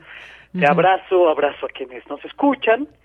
Y yo sigo adelante con este comentario radiofónico sobre Johannes Vermeer, un pintor holandés del siglo XVII. Será esta una continuación del comentario que hice la semana pasada, un arte de latidos regulados. Y es que, de Deyanira, amigos, estoy sublimando las ganas enormes que tengo de vender mi biblioteca para volar a Ámsterdam y visitar la exposición que en el Rijksmuseum mm. reúne por primera vez en mucho tiempo todas las pinturas del maestro, que en 22 años de actividad no realizó más de 50 pinturas, de las cuales se conservan 35, porque cada pintura significaba para Vermeer involucrarse en un proceso de larga gestación y de trabajo minucioso. La vida de Vermeer es aburrida hasta la maravilla. Pasó toda su vida en su ciudad natal, Delft, su padre regenteaba una fonda, era posadero, de una posada que Vermeer pintó más tarde en una escena exterior, un callejón sorprendente de hermosos y viejos ladrillos, se casó con Catarina Volnes y vivió con su suegra. No sabemos quién fue el maestro de Vermeer, aunque hay algunas hipótesis que no son más que eso. Por lo tanto, esa capacidad única que aparece en la pintura de Vermeer, de reflexionar la pintura, de ensimismar la pintura, es indiscutiblemente su aportación. Johannes Vermeer solamente firmó tres cuadros y no dejó ningún autorretrato, a diferencia de su contemporáneo Rembrandt van Rijn, otro holandés que pintó y dibujó autorretratos por cientos podemos hacernos la pregunta, ¿es Johannes Vermeer el pintor que aparece de espaldas en su pintura, la alegoría de la pintura, debajo de un magnífico candelabro y que está pintando a la musa de la historia, a Clio, un cuadro que además firma las verdaderas nupcias entre la pintura y la historia. No sabemos si es él. ¿O es Vermeer, el sonriente sujeto que nos mira, nos echa una mirada socarrona en el cuadro de la alcahueta? Tampoco lo sabemos. Lo que sí sabemos es que Johannes Vermeer tuvo 14 hijos y que pintaba dos cuadros por año. Sabemos también que Johannes Vermeer tuvo un mecenas que lo proveía, Peter Kles van era cervecero. Por lo tanto, Johannes Vermeer no tenía que salir, como otros de sus colegas, de su ciudad natal para ir a buscar clientes burgueses. No, eh, como tenía su mecenas, podía también vender a los conciudadanos, algunos panaderos acaudalados o algunos cerveceros acaudalados. Cobraba 300 florines por cada cuadro, unos 50 mil pesos, según un cálculo de ningún modo riguroso. Es muy difícil hacer estos cálculos en, historia. Yo me basé en algunas tablas del valor del florín neerlandés del siglo XVII y de ahí extraje algunas conclusiones. Es un valor aproximado. Luego, cuando Vermeer tenía 40 años, las tropas de Luis XIV, el rey Sol, invadieron Delft y los ingleses rompieron diques que inundaron las ciudades holandesas, se arruinaron las cosechas, hubo escasez de comida y parece ser que la crisis económica derivada de estos acontecimientos fulminó a Johannes Vermeer, que murió a los 43 años. Vermeer tuvo una primera etapa en la que es notoria una influencia del pintor italiano Caravaggio, Michelangelo Merisi, y en esta etapa temprana pintaba cuadros bíblicos, pero más bien el lenguaje personal de Vermeer llega después. Su lenguaje pictórico se halla sobre todo a partir de una pintura de título Mujer dormida, y es notorio en esta pintura el interés que tuvo por las investigaciones ópticas, por ese sorprendente ilusionismo del espacio doméstico, dentro de los cuales apreciamos el ensimismamiento de las figuras, personajes introspectivos, la mayoría de estos personajes mujeres, y por lo tanto Vermeer muestra el espacio doméstico femenino. A veces Permer pintaba conciertos musicales en casa, conciertos de mandolina o mujeres sentadas ante virginales, o pintaba alcahuetas, mujeres durmiendo, personas absortas en sus actividades cotidianas. La ocasión anterior les hablé de la lechera. Es frecuente en Permer el motivo de las cartas, mujeres que leen cartas y las pinturas de Vermeer se convierten en un mensaje que es necesario descifrar. Fíjense cómo, en el interior de estas pinturas de mujeres leyendo cartas, a las espaldas, a espaldas de estas protagonistas, hay pinturas en el muro, ajá, pinturas dentro de la pintura. Y en esas pinturas se nos da la clave del asunto. Si tras la mujer que lee una carta cuelga una pintura de Cupido, la carta que está leyendo es de amor. Pero si lo que hay es un, cuadro que representa un paisaje marino, la carta es de abandono. Los personajes leen en voz baja y leen para sí mismos. Vermeer inventa la introspección en pintura, la inventa contra el histrionismo, la teatralidad exteriorizada de Caravaggio, que fue, como he dicho, su influencia temprana. Ahora bien, eh, quizás viendo las pinturas de Vermeer, ustedes hayan notado ciertas particularidades visuales, pequeños destellos de luz en forma circular puntitos, como si se tratara de un puntillista. ¿O han notado ustedes zonas enfocadas, desenfocadas en sus representaciones?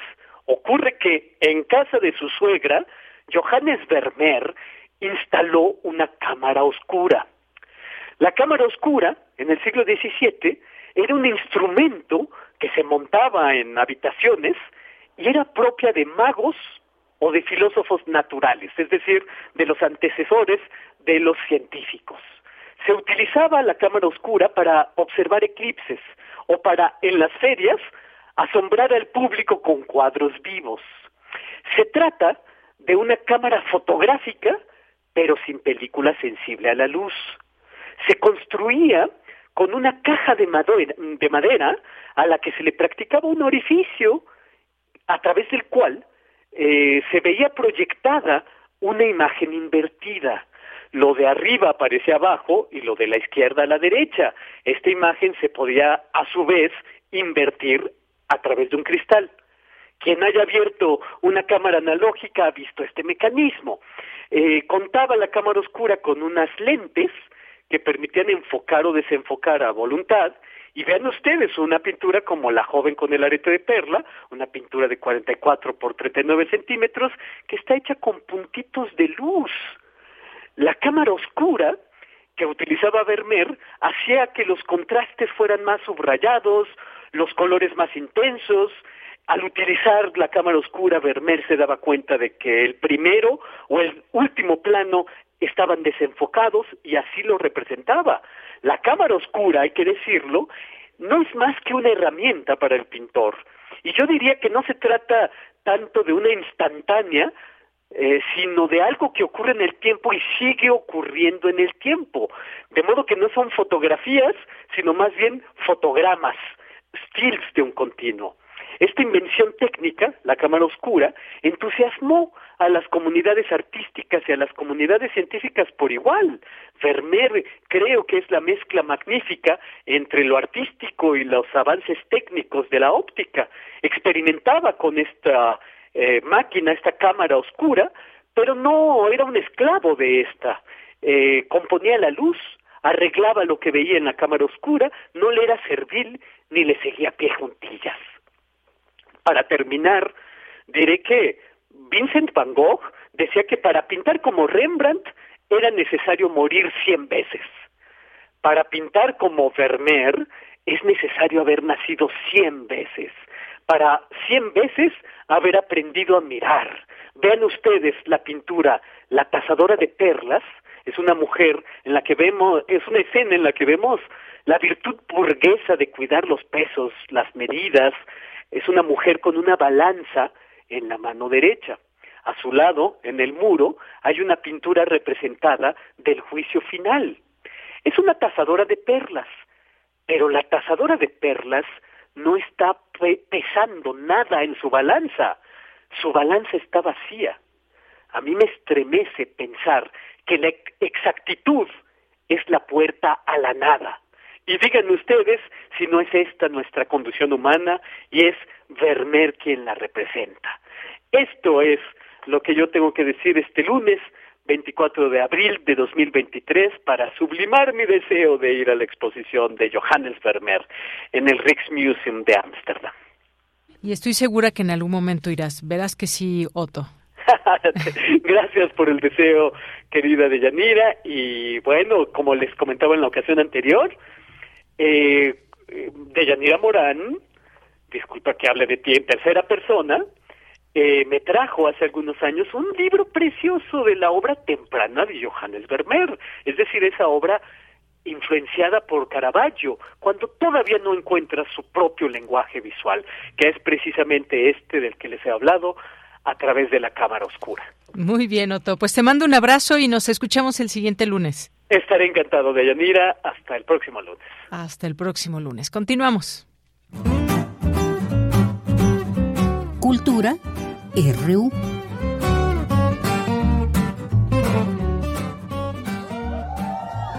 Y teníamos un buen que no lo usábamos, pero a ver cómo suena, ¿verdad? Eso. Pues vamos a bailar, ¿no? Qué raro.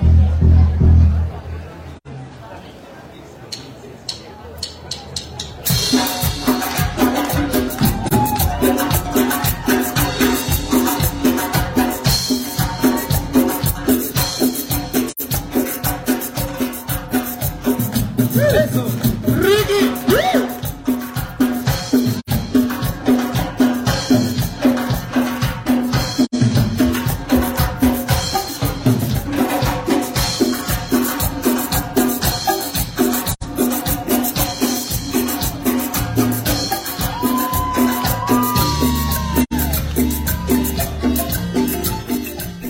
Bien, pues así también sonó la fiesta del libro y la rosa. Tamara, ¿cómo estás? Muy buenas tardes. Deyanira, muy buenas tardes. Qué gusto saludarte y saludar a las y los que nos escuchan a través de estas frecuencias. Así con ese bailongo finalizó la fiesta del libro y de la rosa. Así entramos también a esta cabina bailando con este ritmazo. Y es que, pues sí, la fiesta del libro y la rosa celebró 15 años. Estuvimos ahí presentes. Prisma Reu estuvo en transmisión especial. También tuvimos transmisiones de 5 a 7 de la tarde. Un gusto eh, poderlo, poder encontrar encontrarnos en estos, eh, en este espacio, en la sede principal que fue el Centro Cultural Universitario. También hubo sedes alternas donde asistieron, pues muchas personas, no hubo bastante eh, afluencia. A mí lo que me encantó, la verdad, y, lo que les comparto y celebro es que vimos a familias enteras, niños de todas las edades participando, eh, comentando, escuchando a los escritores, ¿no? Que creo que siempre esa es una gran oportunidad saber, pues, qué es, cómo surgen las historias que, que leemos y también también en esta fiesta del libro y de la rosa hubo cine,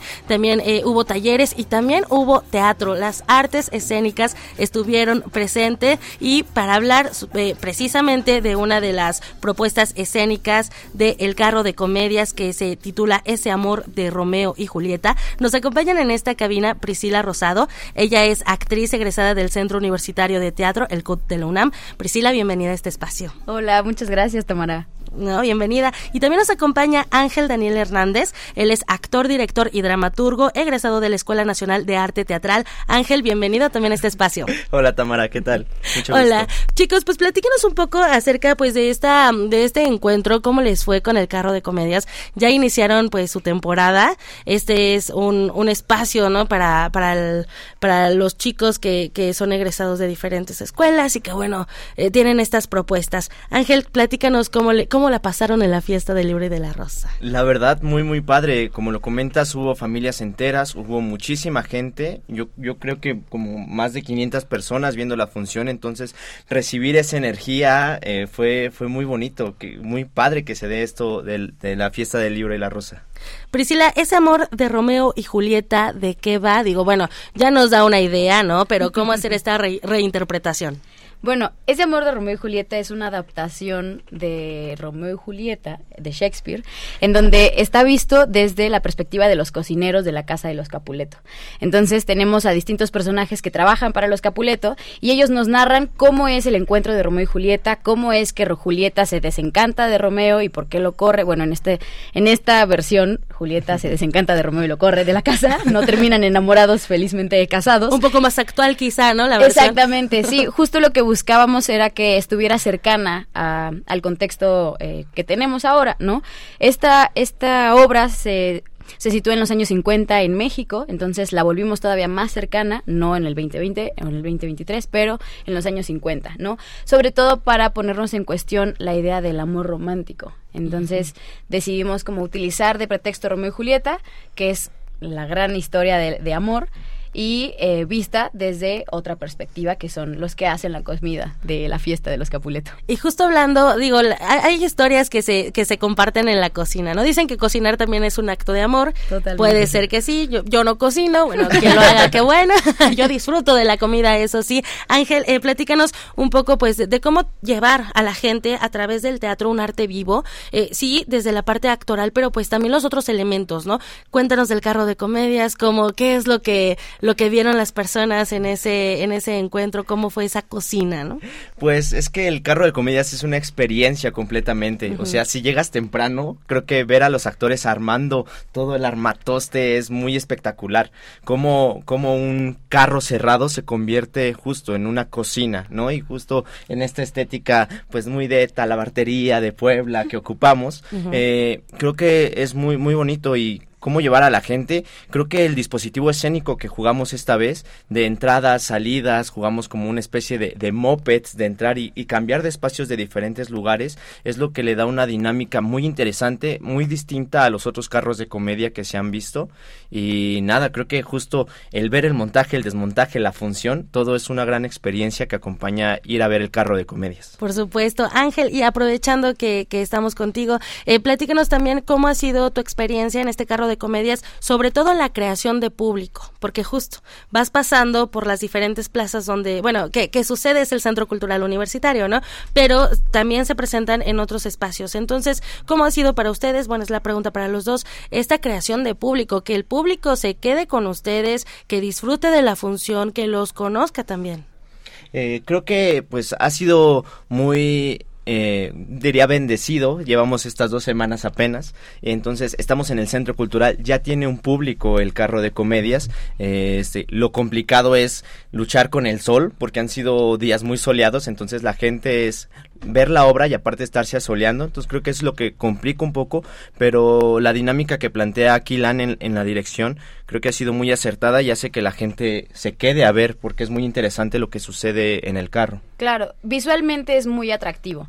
Entonces pienso que también, incluso para las infancias, es muy fácil que se queden a verlo. Puede ser que no entiendan del todo a lo mejor ciertas cosas, que digo es bastante claro, pero visualmente la escenografía es muy vistosa y entonces tiene un juego ahí muy, muy atractivo. Y justo como comenta Ángel, el hecho de que nosotros salgamos de distintos puntos hace que solo por cómo se mira la gente se quede a verlo.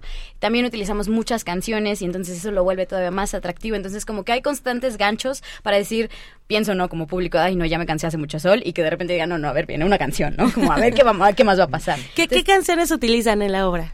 Bueno, todas son escritas por Félix Bailón, que es nuestro, nuestro músico. Nuestro músico.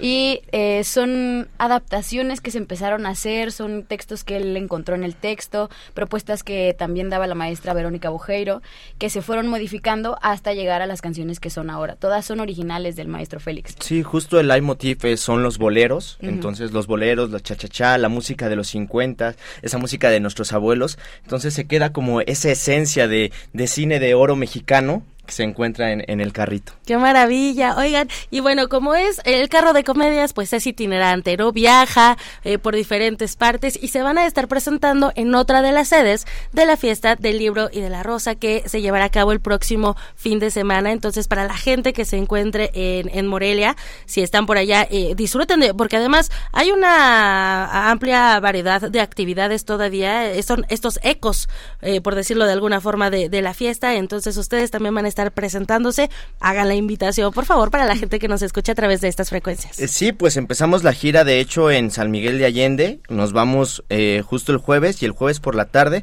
a las 6 estamos en la Enés de León. El siguiente día vamos a la Enés de León en León.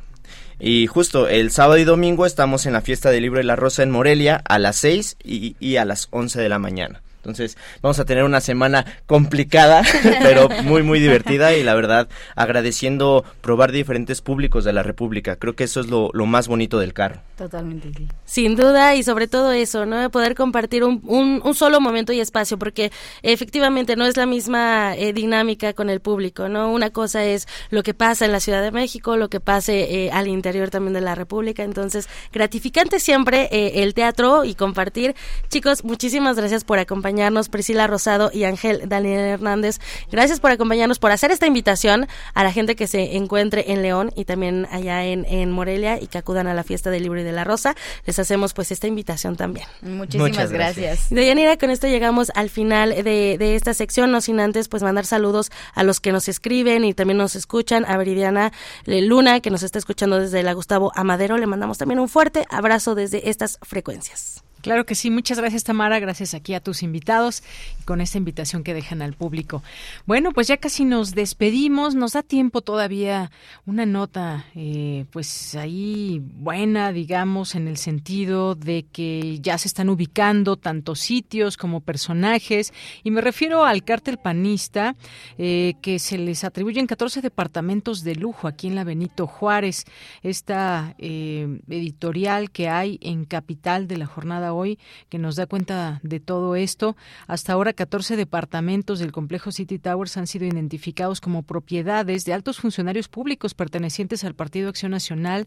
Lo dio a conocer Rodrigo Muñoz Dromundo, víctima y abogado defensor de las familias defraudadas en dicho inmueble. Y en una entrevista adelantó que hoy se dará a conocer el listado completo de los dueños, entre quienes figuran el actual alcalde de Benito Juárez, Santiago Taboada Cortina, que por cierto no dejan de llamar a quienes vivimos en Benito Juárez para encuestas, para promover su, su imagen, que bueno, pues por algo lo están haciendo, ya tapizaron la alcaldía con toda su, eh, con su imagen, y bueno, pues esto también está sucediendo, y eso va para todos, ¿eh? ahorita estamos hablando de Santiago Tahuada, pero sucede en todos los partidos, que bueno, pues ya estamos ya hasta alucinando a Santiago Tahuada por toda la alcaldía de Benito Juárez y con dinero público, por supuesto, porque si les costara, pues no habría ninguna, ¿verdad? Federico Chávez también se merena, quien sustituyó a cristian von Roerich como diputado en el Congreso local y quien se desempeñó como su secretario particular. También están Luis y Víctor Mendoza, el primero aspira a gobernar la demarcación y el segundo se encuentra prófugo de la justicia, así como Raúl Torres, actual diputado migrante. miren, esto que quepa y que también cuente para cuando hay elecciones y demás. Más allá de que usted sea panista o no, o de Morena, o del PRD, o del partido que sea, no solamente por por identificarnos con tal o cual partido, tal vez porque si es de derecha, de izquierda, veamos el historial que van dejando las personas y así también, pues, em, motivar un poco nuestro voto y cuestionar un poco a las autoridades. Digo, aquí en Benito Juárez siempre ha gobernado el PAN y me parece que también de parte de la sociedad y de la gente que habita en esta alcaldía, pues, hacer una reflexión en torno a lo que está sucediendo ahí, como ya han pasado distintos momentos en otras alcaldías donde pasan de un partido a otro y justamente es como un reclamo de parte de la sociedad. Pero bueno, aquí está esta, esta nota también importante. Los peligros de, de la corrupción se llama esta se llama En Opinión de la Jornada, que también pueden leer todo esto que está sucediendo con el llamado cártel inmobiliario. Bien, pues a nombre de todo el equipo, gracias por escucharnos, por arrancar con nosotros esta, esta semana, en este lunes 24 de abril. A nombre de todo el equipo, soy de Morán. Que tenga muy buena tarde, buen provecho y hasta mañana. Radio UNAM presentó Prisma RU. Una mirada universitaria sobre los acontecimientos actuales. Prisma RU. Relatamos al mundo.